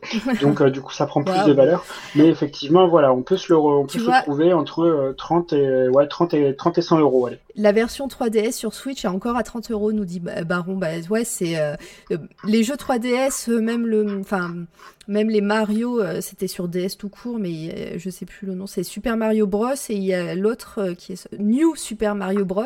Et ça doit être le New Super Mario Bros. 2 qui est sur 3DS et qui est encore cher aussi. Enfin, c'est les jeux Nintendo. voilà, si vous les achetez, c'est vous, êtes sûr que deux mois plus voilà que deux mois plus tard, il sera pas à 5 euros dans des bacs de réduction. C'est ça. Euh, Mais il y a, qu'à voir le prix de, de, de, Zelda Wind Waker sur GameCube. Mm. Euh, j'ai moi, j'ai l'édition collector avec le remaster de Karina of Time qu'ils avaient fait. Euh, clairement, je peux, euh, je peux me faire euh, un petit coup de pouce en fin de mois en vendant ce jeu. Voilà, le jeu mm. est, est, dans un état nickel, la carte est pas grattée. Enfin, je sais que voilà, je peux, je peux avoir un bon petit trésor si, mm. si je dépoussière un peu, enfin, voilà, si je dépoussière la boîte. clairement, je sais que voilà, je peux, je peux en tirer un petit paquet d'argent. Mais effectivement, les jeux Nintendo ne vieilliront jamais. Enfin, pour les meilleurs, il y en a beaucoup qui sont, qui sont oubliables. Mais euh, pour tout ce qui est euh, série phare, donc euh, Metroid, Zelda, Mario, etc., ça ne vieillira quasiment jamais et vous pourrez les revendre assez cher des années plus tard. Voilà. Après, vous. voilà. Mais pour les collectionneurs, c'est bien. Sinon, une annonce. Une annonce. Mion Mion veut faire une annonce. Nous t'écoutons. Vas-y, je t'en prie. Tu le temps, euh, le temps de meubler. Et puis, euh, ah, attends, Star Wars Racer sur Switch, J-3. Ah, ouais, mais c'est la... Ah, ouais, ouais. En fait, ils ont, ils ont remasterisé. En fait, ils ont lissé les textures du jeu Nintendo 64. Et euh, du coup, du coup, voilà, j'hésite encore à me, à me le prendre. Mais c'est un très bon jeu, Mion je suis d'accord avec toi, pour l'avoir aussi pensé chez les copains euh, à l'époque de la Nintendo 64. C'était un très très très bon jeu, euh, du coup, qui reprend la course de modules de Star Wars 1. D'accord, moi j'y ai jamais joué. Donc Star Wars euh, tu disais c'est N64 Ah mais c'est la seule console que j'ai pas eu moi. Bravo.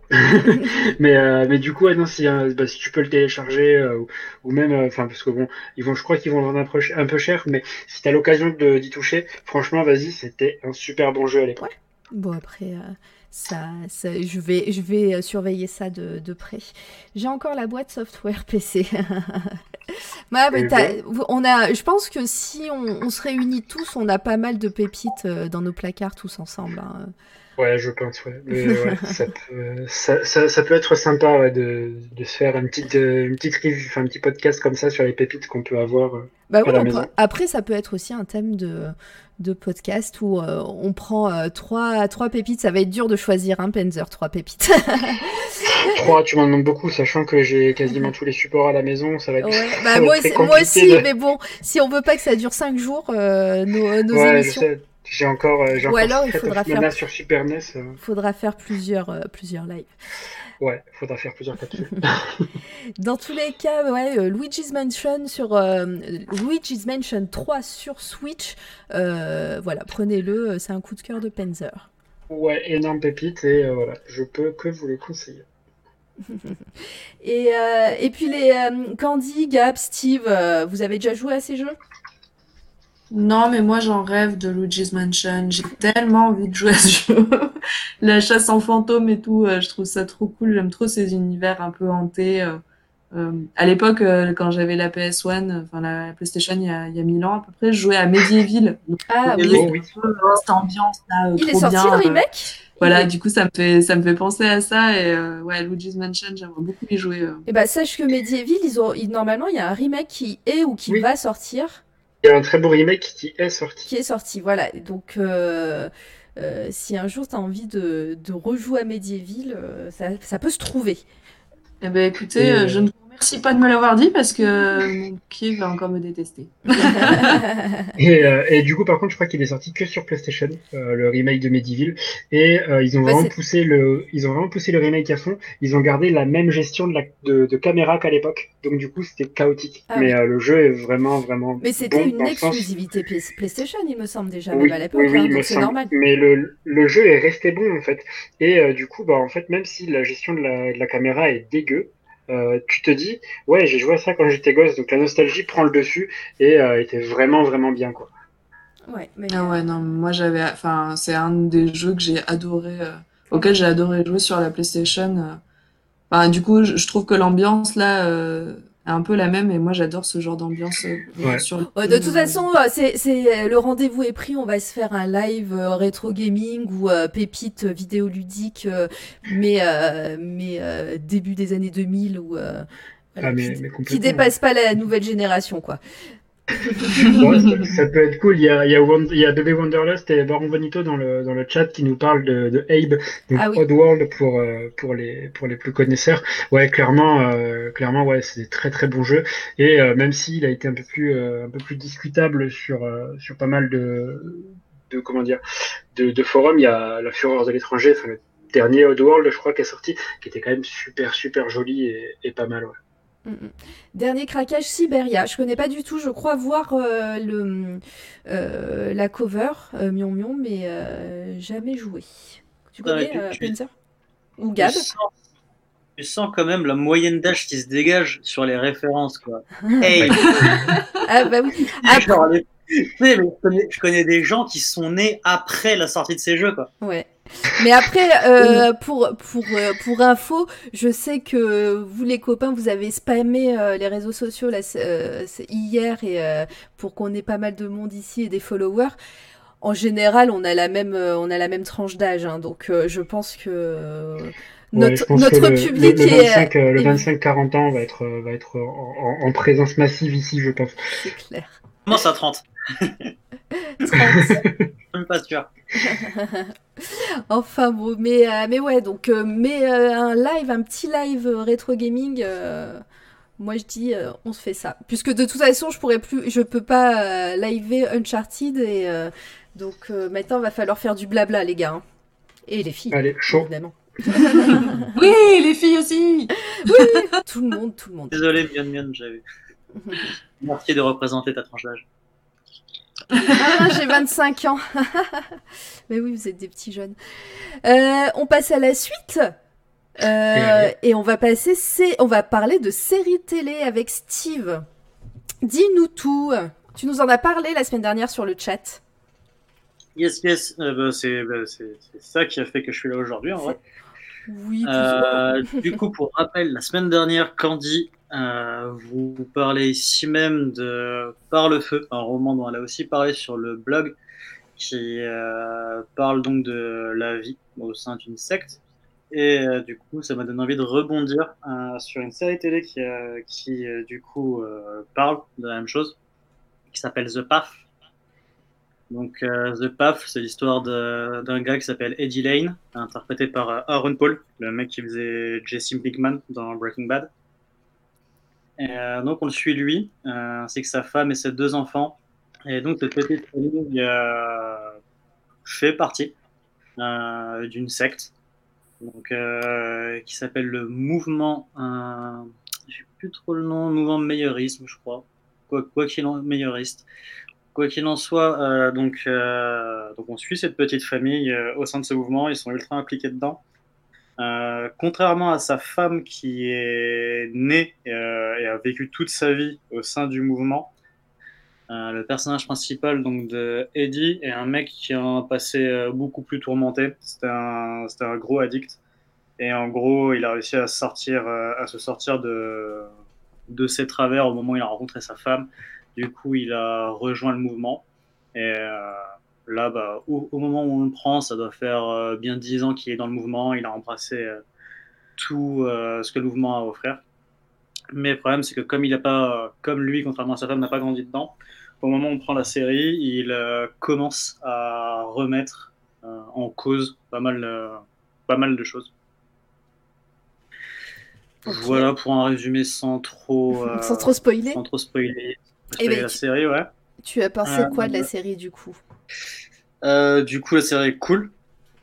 Euh, enfin, sinon, j'en parlerai pas, bien sûr. Euh, si j'avais que deux arguments à donner pour la regarder, c'est déjà d'une, le fait qu'il y a Aaron Paul dedans, donc celui qui faisait Jesse Pinkman dans Breaking Bad. c'est un mec, c'est un, acteur qui est incroyable et qui, enfin, et qui se fait, et qui, et qui est pas ultra prolifique en vrai. Enfin, depuis Breaking Bad, on a eu l'occasion de le voir du coup dans The Path il a fait, on a eu sa voix dans Bojack Horseman, donc je parlerai peut-être un jour pour cette à la radio. Et euh, maintenant, il est dans la dernière saison de The Westworld, mais du coup, euh, le gars, on le voit pas énormément. Euh, il est vraiment au centre de cette série.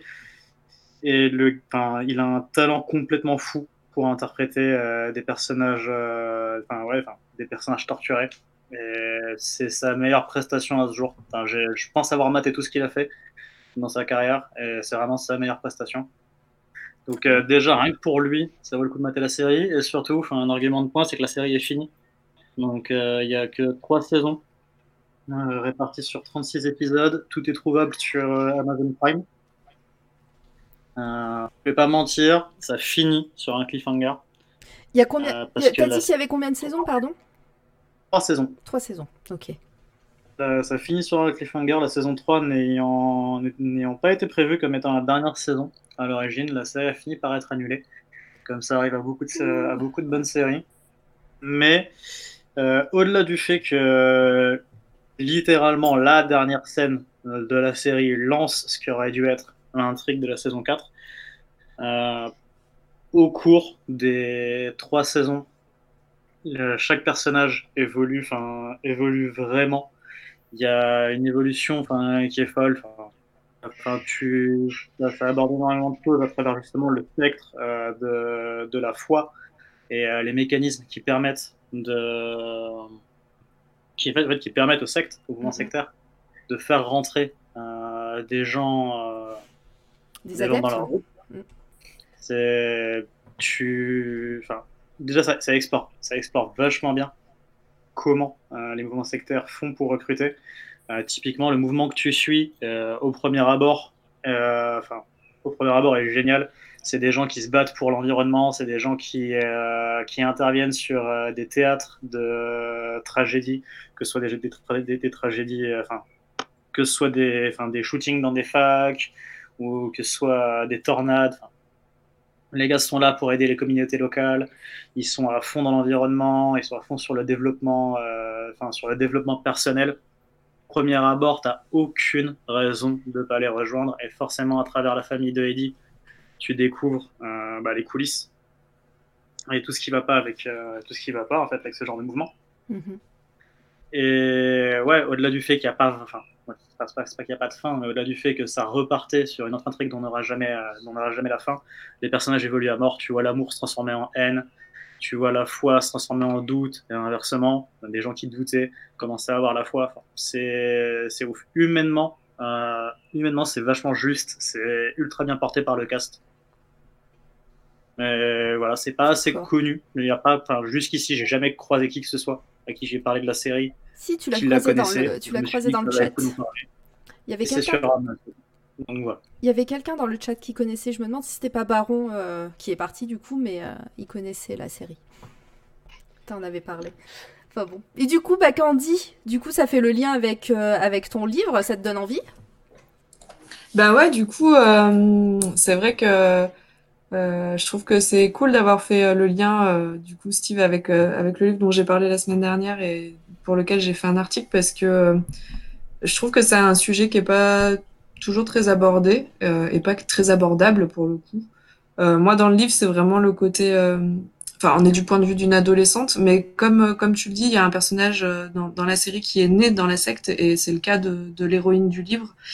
et je trouve que c'est intéressant, comme tu le disais, de voir les mécanismes de recrutement de ces sectes et de. Et en fait, moi, la manière dont le livre est, est écrit, euh, ça permet à aucun moment de juger euh, l'héroïne et de se dire euh, mais qu'est-ce qu'elle est con en gros d'avoir d'avoir cru à tout ça. en fait, ça, ça donne vraiment un comment dire du recul là-dessus et de se dire ouais en fait on est tous potentiellement une personne à, qui peut être influencée comme ça et manipulée. Et du coup, ça donne envie de voir le de voir la série parce que je pense qu'il y a des des similitudes avec le livre et je pense que c'est intéressant du coup. Du coup, sur Amazon Prime. Euh, je vois sur le chat, donc il y a eu euh, plein de, plein de, de petits mots sur le chat. Et euh, vérifier, vérifier sur, sur Google, mais je suis pas sûre que Michelle Monaghan a joué dans Kyle XY. Je suis pas sûre que ça soit elle. Hein. mais que ce soit l'actrice de la série Kyle XY, hein, pour, les, pour les plus vieux aussi. Enfin, c'est un peu rétro maintenant, Kyle XY. J'ai jamais aimé cette série d'ailleurs, moi. Et mais ouais, non, mais là, The Pass, c'est. moi, en tout cas, tu m'as dit que c'était sur Amazon Prime. Je pense que c'est la prochaine série que je vais, je vais mater. Parce que, ben. ça a l'air vraiment bien. Déjà, l'esthétique des. des je vous les remontre, hein, mais l'esthétique des, des affiches est juste trop, belle, trop classe. et puis. Et puis ouais, c'est vraiment un thème euh, dont on n'a pas l'habitude d'entendre, ou, du moins pas de l'intérieur comme ça. C'est toujours, quand on parle de sexe euh, dans les séries télé ou les films, c'est toujours euh, le, flic ou, les enquêteurs qui vont, essayer de, détruire une secte, mais de l'extérieur, et ou alors s'infiltrer. Mais on voit jamais du point de vue des adeptes ou de cette façon-là, en tout cas, de l'intérieur vraiment. Ce qui est cool, c'est aussi que donc c'est une c'est une, une, femme qui, a, qui, a, écrit, qui a créé la série. ce qui est cool, c'est qu'elle a vraiment, euh, enfin, elle a vraiment créé sa secte de, dedans. Tu vois, elle n'a pas repris genre. Enfin, c'est pas une critique d'une secte en particulier. Tu vois, il y a plein de gens qui ont essayé de faire des enfin, qui ont essayé de comparer euh, la secte qu'elle avait créée avec euh, la scientologie, mais alors qu'elle s'est vraiment pris la tête à créer un mouvement avec son propre background, avec euh, ses propres codes, qui, emprunte énormément, euh, que ce soit de secte ou de religion. Mais du coup, tu as, as, aussi derrière, au-delà vraiment du drame humain qui, euh, prend au trip et qui, va, qui, est vachement bien exploité, tu as, vraiment aussi le fait de découvrir la mythologie, on va dire, derrière cette secte, qui est vachement intéressante. Non, mais c'est euh, c'est à voir en tout cas. Moi, je, ça va être, je te dis, ma prochaine série. Donc, The Pass euh, sur Amazon Prime ici en France et, euh, et aux États-Unis. J'ai l'impression que c'est sur la plateforme Hulu. Ça a été créé pour Hulu, exactement. C'est Hulu qui produit. ok. Et eh ben, c'est bien noté. Mais c'est dommage qu'il n'y ait pas de suite. Si surtout, il y a, si surtout il y a un cliffhanger à la fin, ça va être frustrant, je sens. Si, tu, si, si, oublies le cliffhanger, la série se tient elle-même. les personnages ont un vrai début, milieu, fin. ils ont un vrai parcours. Ok, et eh ben on va passer à, nos derniers, à nos dernières rubriques. On va parler de musique avec Gab qui attend depuis tout à l'heure, comme la semaine dernière. Est-ce que tu es toujours là, Gab? Bien sûr que je suis toujours là. On va parler. On va parler musique avec toi. On finira en musique euh, euh, pour écouter le groupe dont tu vas nous parler là tout de suite. Et, euh, mais entre les deux, on aura une petite parenthèse. Mais je, fais juste du teasing pour l'instant. Et je te laisse la parole. Eh bien, c'est très gentil. Merci beaucoup. Aujourd'hui, je vais vous parler d'un groupe, d'un groupe qui nous vient d'Angleterre, de Coventry. C'est un groupe euh, qui s'est formé, euh, c'est quatre jeunes, ils ont 22 euh, ans de moyenne, je crois. Non, cinq jeunes qui ont en moyenne ouais, 22 ans, donc ils se sont rencontrés à la fac, ils ont monté leur groupe à la fac, donc c'est tout récent. C'est un groupe qui s'appelle FIT, comme les pieds en anglais. Me demandez pas pourquoi. Et, et c'est un groupe assez atypique dans ce qu'ils proposent. Là, pour l'instant, ils ont sorti un album qui date de 2019 euh, dans le titre, euh, pardonnez mon anglais d'avance, c'est What's Inside is More Than Just Ham. T'es toujours là? On ne t'entend plus, euh, Gab. Ah merde, tu m'entends? Là, c'est Moi, je t'entends. Moi, je t'entendais pas. Il y a eu un trou juste après le titre de l'album. D'accord. Ben voilà. Donc l'album What's Inside is More Than Just Ham, euh, qu'ils ont sorti donc en octobre 2019, qui comporte 10 titres. Et alors c'est un album euh, et en même temps que ça un groupe qui est très très très compliqué à catégoriser euh, parce qu'ils font euh, ils font de tout depuis la pop jusqu'au rock punk, post-punk, de la funk, du rock alternatif. Euh, il mixe ça dans un album qui, du coup, euh, est inclassifiable. Et euh, oui, l'immatriculation kebab, ça m'a fait beaucoup rire aussi. c'est classe. Et, euh, et voilà, donc c'est un, un, petit groupe avec un chanteur, deux guitaristes, un bassiste et un batteur. Euh, ils ont l'air assez tarés et ce qu'ils font, c'est, comme je vous ai dit, il y a beaucoup de choses très différentes dans, un, dans le même album, il y a plein de styles différents. Dans les musiques en elles-mêmes, le style varie énormément. même dans une musique, on va avoir plusieurs styles. Donc c'est vraiment quelque chose qui peut plaire à beaucoup de monde. Et moi-même, il y a des musiques que j'ai adorées. Il y en a d'autres que j'ai moins aimées du fait que du coup c'est peut-être moins mon style, mais euh, le tout donne un truc assez sympa, une espèce de mélange euh, aussi bizarre que plaisant en fait. Donc euh, voilà, je, le, je vous conseille de l'écouter. Ils sont dispo, tout l'album est dispo sur sur YouTube. comme je l'ai dit la semaine dernière, moi j'écoute tout sur YouTube. J'ai pas de, j'ai pas Spotify tout ça, donc je je peux pas vous dire s'ils sont dispo sur ces plateformes là. Mais, euh, mais c'est dispo sur YouTube, c'est très bon. C'est franchement si si vous avez un petit road trip à faire, ça passe crème. Euh, donc voilà, c'est euh, c'est vraiment cool et on ressent vraiment qu'ils ont écrit l'album euh, pendant un voyage en prenant des inspirations à droite à gauche en fonction du mood et de l'endroit où ils étaient. Donc c'est vraiment plaisant à écouter. C'est un, petit voyage musical garanti. On va écouter ça juste après, de, toute façon. Et mais ouais, en plus, ils ont un petit look euh, euh, rétro. C'est un groupe, c'est un groupe récent, hein, on est d'accord. ouais, ouais, c'est récent. Ouais, ils ont tous, ils ont en moyenne, ils ont 22 ans. J'ai pas réussi à choper les les, les âges qu'ils ont chacun, mais en moyenne, ils ont 22 ans cette année. Donc voilà. Et Panzer nous dit que c'est dispo sur eh ben, Spotify. parfait, merci la, la, note de pas de page. ouais.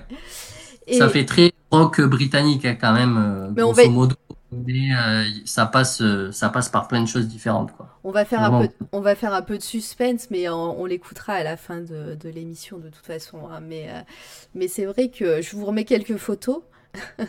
avec leur look très 70s, ouais, comme dit bébé Vanderlust. C'est, ils ont l'air de pas trop se prendre au sérieux, c'est cool. Même le titre de l'album. Hein. yes. Eh ben, on va, on écoutera ça tout à l'heure. T'as quelque chose à rajouter, euh, Gab, peut-être euh, euh, On peut les suivre de toute façon. On peut les suivre de toute façon sur les réseaux sociaux. On est d'accord Ouais, ouais, ouais. Bah, ils sont un peu compliqués à, choper. C'est Fitband sur Insta et sur Facebook, c'est Fit tout court. Mais il y a plein de trucs. Je suis tombé en les cherchant sur des, des espèces de pages très sombre, euh, je pense, de euh, donc, faites attention à vous, les gars. moi, ce que je te conseille, c'est de mettre le lien, si tu peux, après sur le chat euh, quand, quand, quelqu'un d'autre parlera. comme ça, comme ça, si les gens veulent les suivre et, et checker ce qu'ils font, il y aura directement les liens sur le chat. Ouais, ouais, ouais. Je vais essayer de choper ça. Bah ouais, on écoutera ça tout à l'heure et puis bah avant ça, euh, on va prendre deux minutes pour faire une petite parenthèse avec Penzer. Dis-nous tout. Tu veux nous parler de Toulouse? Ouais, alors je vais vous parler de Toulouse et sa périphérie, on va dire. Euh, par contre, je tiens à faire un énorme warning, disclaimer, tout ce que vous voulez. Euh, je vais parler d'un sujet adulte qui est l'alcool. Donc, euh, je tiens à rappeler que c'est à boire avec beaucoup, beaucoup de modération, que c'est voilà réservé à un public adulte, hein, et que euh, je ne cautionne pas euh, les beuveries, mais la dégustation. Voilà. Donc, euh, buvez avec modération, buvez intelligemment et ne prenez pas la route après avoir vu. Très bien. Eh bien, dis-nous tout maintenant. T'as fait ce qu'il fallait. de quoi? Peut jouer à Crash Team Racing après avoir bu, par contre. Oui, ça on peut. Mario Kart aussi, c'est pareil, il n'y a pas de problème. Vu que t'es à la maison, il n'y a pas de problème, pas de souci. Euh, ouais, non, je tenais à vous parler euh, d'une petite brasserie euh, qui vient de se créer. En fait, elle a été formée en janvier 2020, euh, qui est à côté de Toulouse, à Montrabé. Voilà, en fait, c'est des. Enfin, je, suis sur Instagram et je fais des reviews et des tests de bière. du coup, en fait, je suis tombé, sur eux parce qu'ils ont liké ma page en fait, et je me suis dit tiens, je vais aller voir euh, qu'est-ce que c'est. Et du coup, en fait, il se trouve que euh, c'était juste à côté de chez moi. Et euh, ben, j'ai commandé, euh, j'ai commandé chez eux. Je suis tombé amoureux du, de leur style de bière, de leur état d'esprit. Et enfin, c'est vraiment ouf tout ce qu'ils ont fait en si peu de temps. Ils ont, voilà, ça, ils se sont formés en janvier 2020. Ils ont pris la claque énorme du Covid juste après. Donc, euh, ouais, non, c'est, faut vraiment là pour le coup les soutenir. Donc, c'est pour ça que je fais une petite aparté sur eux. Euh, donc voilà, formé en donc le Ice, donc c'est Icebreaker Brasserie, euh, formé en janvier 2020 par Anne-Sophie, Dan et Roderick, trois associés, donc euh, tous issus du milieu de la bière et des spiritueux, et plus particulièrement le whisky. Voilà, donc c'est pour ça que je vous disais que le disclaimer était important, ne buvez pas trop. Euh, donc voilà, donc ils sont trois associés, mais ils sont aussi trois à faire tourner la machine. Donc c'est-à-dire qu'il y a que eux pour l'instant, et leur brasserie s'appelle le Ice Bunker. Voilà le l'endroit où vous pouvez euh, les, les acheter et commander. Euh, voilà, donc les, là, ce qu'on voit en image, euh, ce que Mara nous a montré, c'est les cinq éditions limitées qu'ils ont sorties pendant le, confinement. Donc, on a la Berry Bad Trip, la Doom and Gloom, la Apricot Riot, la Citrus Walrus et la Candy Crushed. Euh, donc voilà, c'est cinq bières différentes avec cinq goûts différents qui étaient en édition limitée, qui sont toutes plus euh, merveilleuses les unes que les autres. J'insiste hein, parce que c'était vraiment dingue. Euh, ils sont ils n'ont pas sorti beaucoup de bières justement je vous disais parce que bah justement ils, ils ont ouvert euh, deux mois après, il y avait le, il y avait ce super Covid. Mais euh, pour avoir discuté un peu avec eux, ils sont vraiment adorables et ils m'ont dit qu'ils prévoyaient 500 hectolitres d'ici la fin de l'année. Donc ça va, euh, ça va faire des petites ventes assez sympas. pour la petite anecdote, il y a Roderick qui est né à Aberdeen en Écosse et Anne-Sophie, donc du coup, qui est plus connue sous le nom de The Whiskey Lady, qui a sorti un livre sur qui s'appelle La Passion du whisky aux éditions Larousse en octobre dernier. Et avant de bosser pour Icebreaker, elle bossait pour une maison d'enchères à expert des vieilles bouteilles de whisky. Donc c'est trois personnes qui savent parfaitement ce qu'elles font, qui maîtrisent parfaitement bien leur sujet. On le sent euh, et on le, le voilà, on le sent au nez euh, et, en bouche. C'est juste, voilà, c'est juste cinq super bières pour l'instant. Il y en a trois autres qui vont arriver. Il y a une collab qui est, qui est en cours. Vous pouvez commander sur leur site. Euh, voilà, c'est tout est euh, tout est clair et à savoir que du 7 mai au 30 mai, ils font une opération un peu marketing où euh, vous pouvez décrocher un ticket doré comme dans Charlie à la chocolaterie sur vos commandes et vous pourrez avec ce ticket devenir leur testeur officiel. voilà. Parler de la beauté de ces étiquettes? Je sais pas qui leur les, les, Alors, je, designs. Euh, j'ai complètement oublié.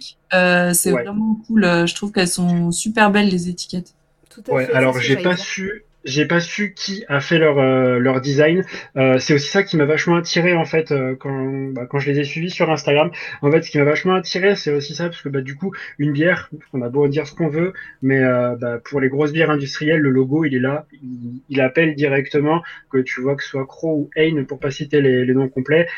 clairement, tu sais tu sais à quelle bière tu as affaire. Là, clairement, on a des bières qui sortent de l'ordinaire niveau des visuels. Les visuels sont magnifiques. La Doom and Gloom, la toute première qu'on voit avec le, le hibou sur le crâne, est juste fantastique. La Candy Crushed, euh, bah, du coup, que, que je t'ai gardé de côté, elle est juste, elle est juste dingue aussi. Euh, voilà, c'est que des goûts euh, c'est que des goûts différents. Et non, Steve, c'est pas le nom complet. mais, voilà. Non, non, franchement, c'est. Il écrit sur le chat. Voilà, mais comme, comme je dis souvent euh, au travers de mes discussions, arrêtez de boire de la pisse industrielle et soutenez vos brasseurs locaux. C'est super important, surtout maintenant, sachant qu'on a, des, on a beaucoup, beaucoup de brasseurs locaux euh, et indépendants qui n'ont pas pu écouler tout leur stock pendant le confinement. Et euh, voilà, là, c'est le moment de les soutenir, c'est le moment de, de, montrer que vous avez du goût, hein, parce que euh, voilà, c'est pas tout de, de, boire, mais il faut boire avec goût et modération, nous le rappelons.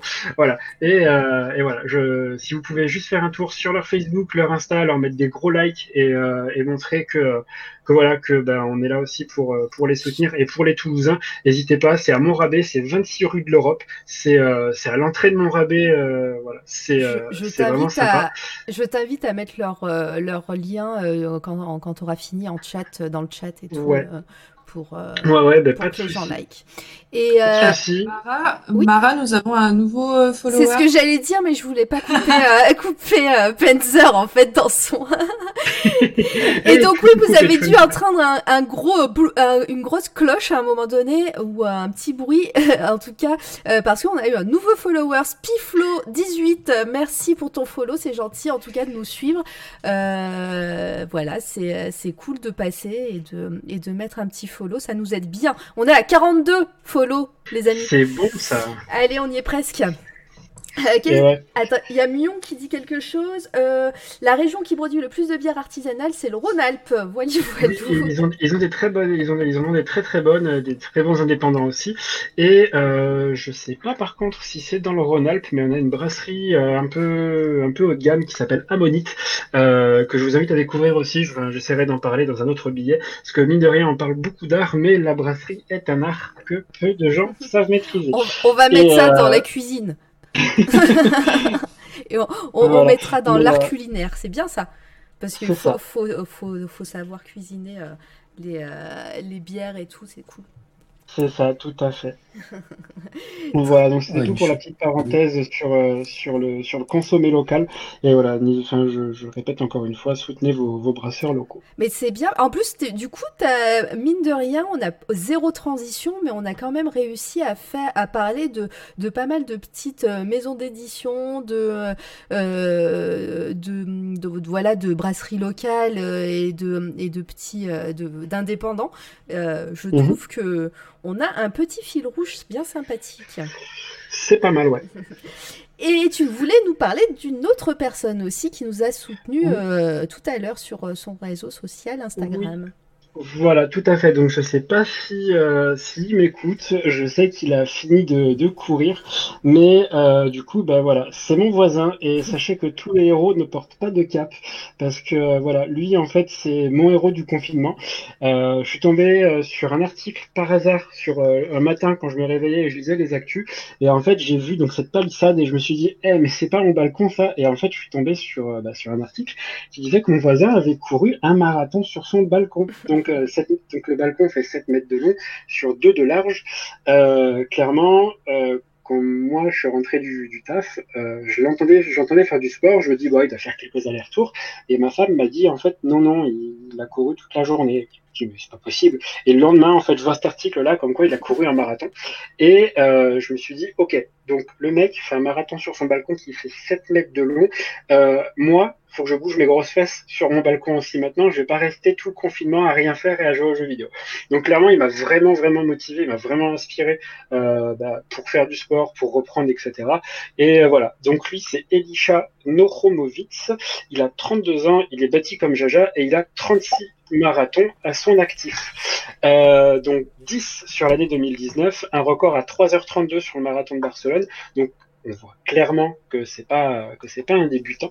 Et euh, du coup bah, pour avoir discuté un peu avec lui euh, voilà c'est quelqu'un qui est hyper sympa qui est hyper euh, voilà qui, a toujours une bonne humeur à partager. Il court depuis 10 ans il a arrêté de fumer depuis 5 et du coup bah, en fait on voit qu'une addiction remplace une autre parce que du coup ben, pour pour courir autant c'est vraiment que voilà c'est vraiment qu'il aime ça. Euh, son premier dossard c'était le marathon de Toulouse. Euh, il est membre de la Run Happy Team de chez Brooks donc qui est une marque de marque de, chaussures de course. Et euh, ce, euh, ce surhomme a déjà couru 5 marathons sur, sur son balcon depuis le début du confinement et deux ultras de 50 et 57 km sur, toujours sur le balcon. Voilà, on peut dire qu'il a fait le, tour de la question au niveau du balcon, il le connaît par cœur, et euh, non, clairement, c'est euh, un monstre d'inspiration. Et là, en ce moment, en fait, euh, il court euh, bah, même depuis tout le début du confinement, en fait, il court sous, enfin, tout le temps euh, pour des œuvres. Donc, il y a la Fondation Abbé Pierre, il y a le CHU de Metz-Thionville, par exemple, juste pour citer que. Euh, après, vous pouvez les voir sur son Instagram, il y a tout qui est expliqué, il fait des, des grandes descriptions, etc. Et voilà. Aujourd'hui, donc ce week-end, il a participé à plusieurs défis. Et euh, hier, il a fait une, enfin, il avait un défi qui était de faire le plus de pompes possible. Il a fait 1200 pompes dans la journée d'hier. Et voilà, donc vous pouvez toujours le suivre sur, euh, sur son Instagram. Ça lui fera toujours plaisir, sachant que lui nous a aussi fait de la pub tout à l'heure. Donc voilà, c'est euh, ce serait lui rendre, euh, lui rendre l'appareil. Oui, merci à lui en tout cas d'avoir parlé de nous sur son Insta. Et, et comme disent les gens sur Twitter, GG à lui. c'est vraiment la classe. Enfin, vraiment bravo. Euh, et on va terminer par une annonce. Je, euh, euh, Candy, ça te dit de parler de Mion Mion qui est dans le chat bah, Ouais, allons-y. euh, du coup, demain, on vous donne rendez-vous vers 18h. On fait une interview avec Mion Mion qui est dans le chat, euh, qui est une artiste. Euh, alors, Mion Mion, je veux pas dire de bêtises, euh, illustratrice. Tu fais beaucoup de dessins. Et du coup, on a la chance de pouvoir la voir en interview demain. Donc, on parlera de son travail.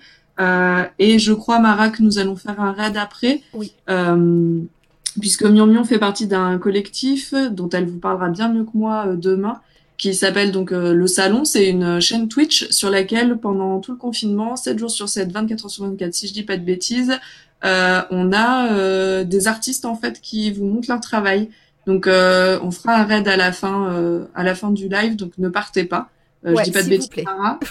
c'est ça, c'est ce que j'allais, j'allais compléter. On va, je vais mettre euh, la musique de Fit, euh, dont nous parlait euh, Gab juste, juste après, et, et à la fin de la chanson, on passe, on fera un raid sur la chaîne du salon qui, qui, en, qui est en live. Là, je sais pas quel artiste est en live, j'ai pas vérifié, mais voilà, ça vous fera un petit teasing et un petit avant-goût de ce qu'on, de ce dont on va parler demain, et, et bien sûr, on va, on va voir Mion Mion et je te remercie Mion Mion d'avoir accepté euh, notre première interview en live sur cette toile à radio. en tout cas, merci. Est-ce que vous avez quelque chose à dire, les, euh, les amis, pour conclure?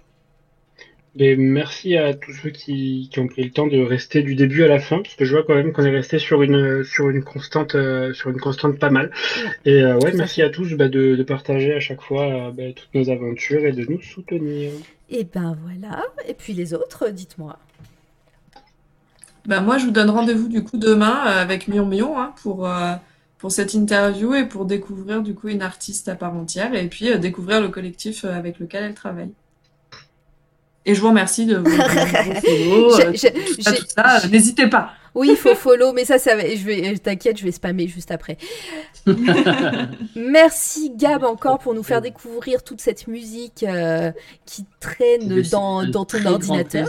un très grand plaisir. Et surtout, merci. Oui. Euh, c'est, c'est, en fait, j'adore faire ça parce que moi-même, j'adore découvrir des, des trucs musicaux qui sortent de nulle part. Donc, euh, bien sûr, c'est avec grand plaisir euh, de faire partager ça euh, avec tout, toute la populace qui ose venir nous écouter. Ouais, on est 42 followers, donc à la fin de ce live, live je n'aurais pas gagné le, le, pari d'arriver à 50 avant dimanche. Mais bon, il y a, allez, on, on, on laisse jusqu'à minuit pour les 50 follow. et, et merci Steve d'avoir participé à ton baptême euh, de podcast euh, audio euh, sur, chez nous, sur C'est toi la radio. merci de m'avoir accueilli surtout et merci à tous ceux qui sont restés plus de deux heures à nous écouter. C'est clair et c'est. Ça fait plaisir. Ouais, plus de deux heures. On se retrouve la prochaine fois, les amis. Merci encore. je vous répète, euh, merci euh, d'être avec nous euh, sur les réseaux sociaux, de partager quand vous le pouvez, de cliquer sur les liens qu'on spam à chaque fois pour nous faire des vues, pour pouvoir permettre, pour permettre à, Twitch de nous voir et de, et de pouvoir progresser au niveau de ce podcast. voilà. merci Candy d'avoir mis tous les liens de, de nos plateformes. C'est avec plaisir. Et je vous laisse en musique avec Fit. Allez, c'est parti. Et restez jusqu'à la fin, puisqu'après on découvre le salon en raid. S'il vous plaît, restez.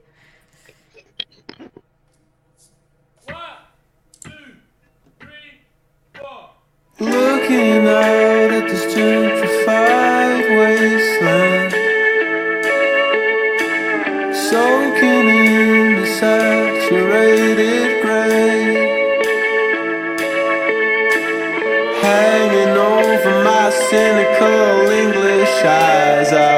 I didn't have to find a way. Change my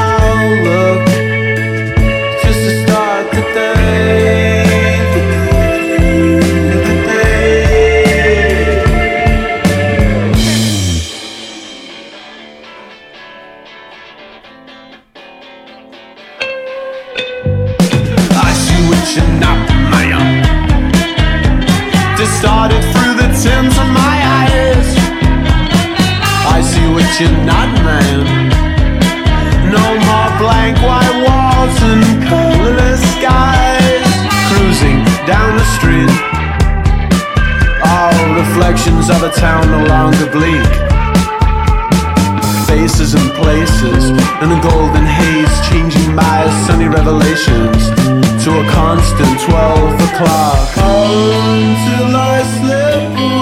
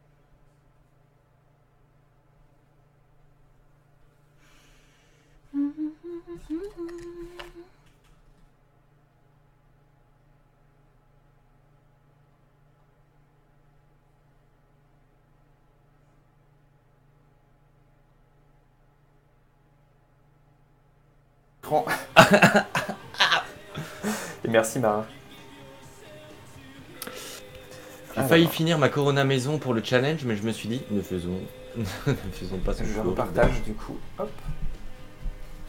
Et nous allons passer à la participation Bienvenue à tous, suivante. bienvenue aux Raiders. On est en train de, de regarder les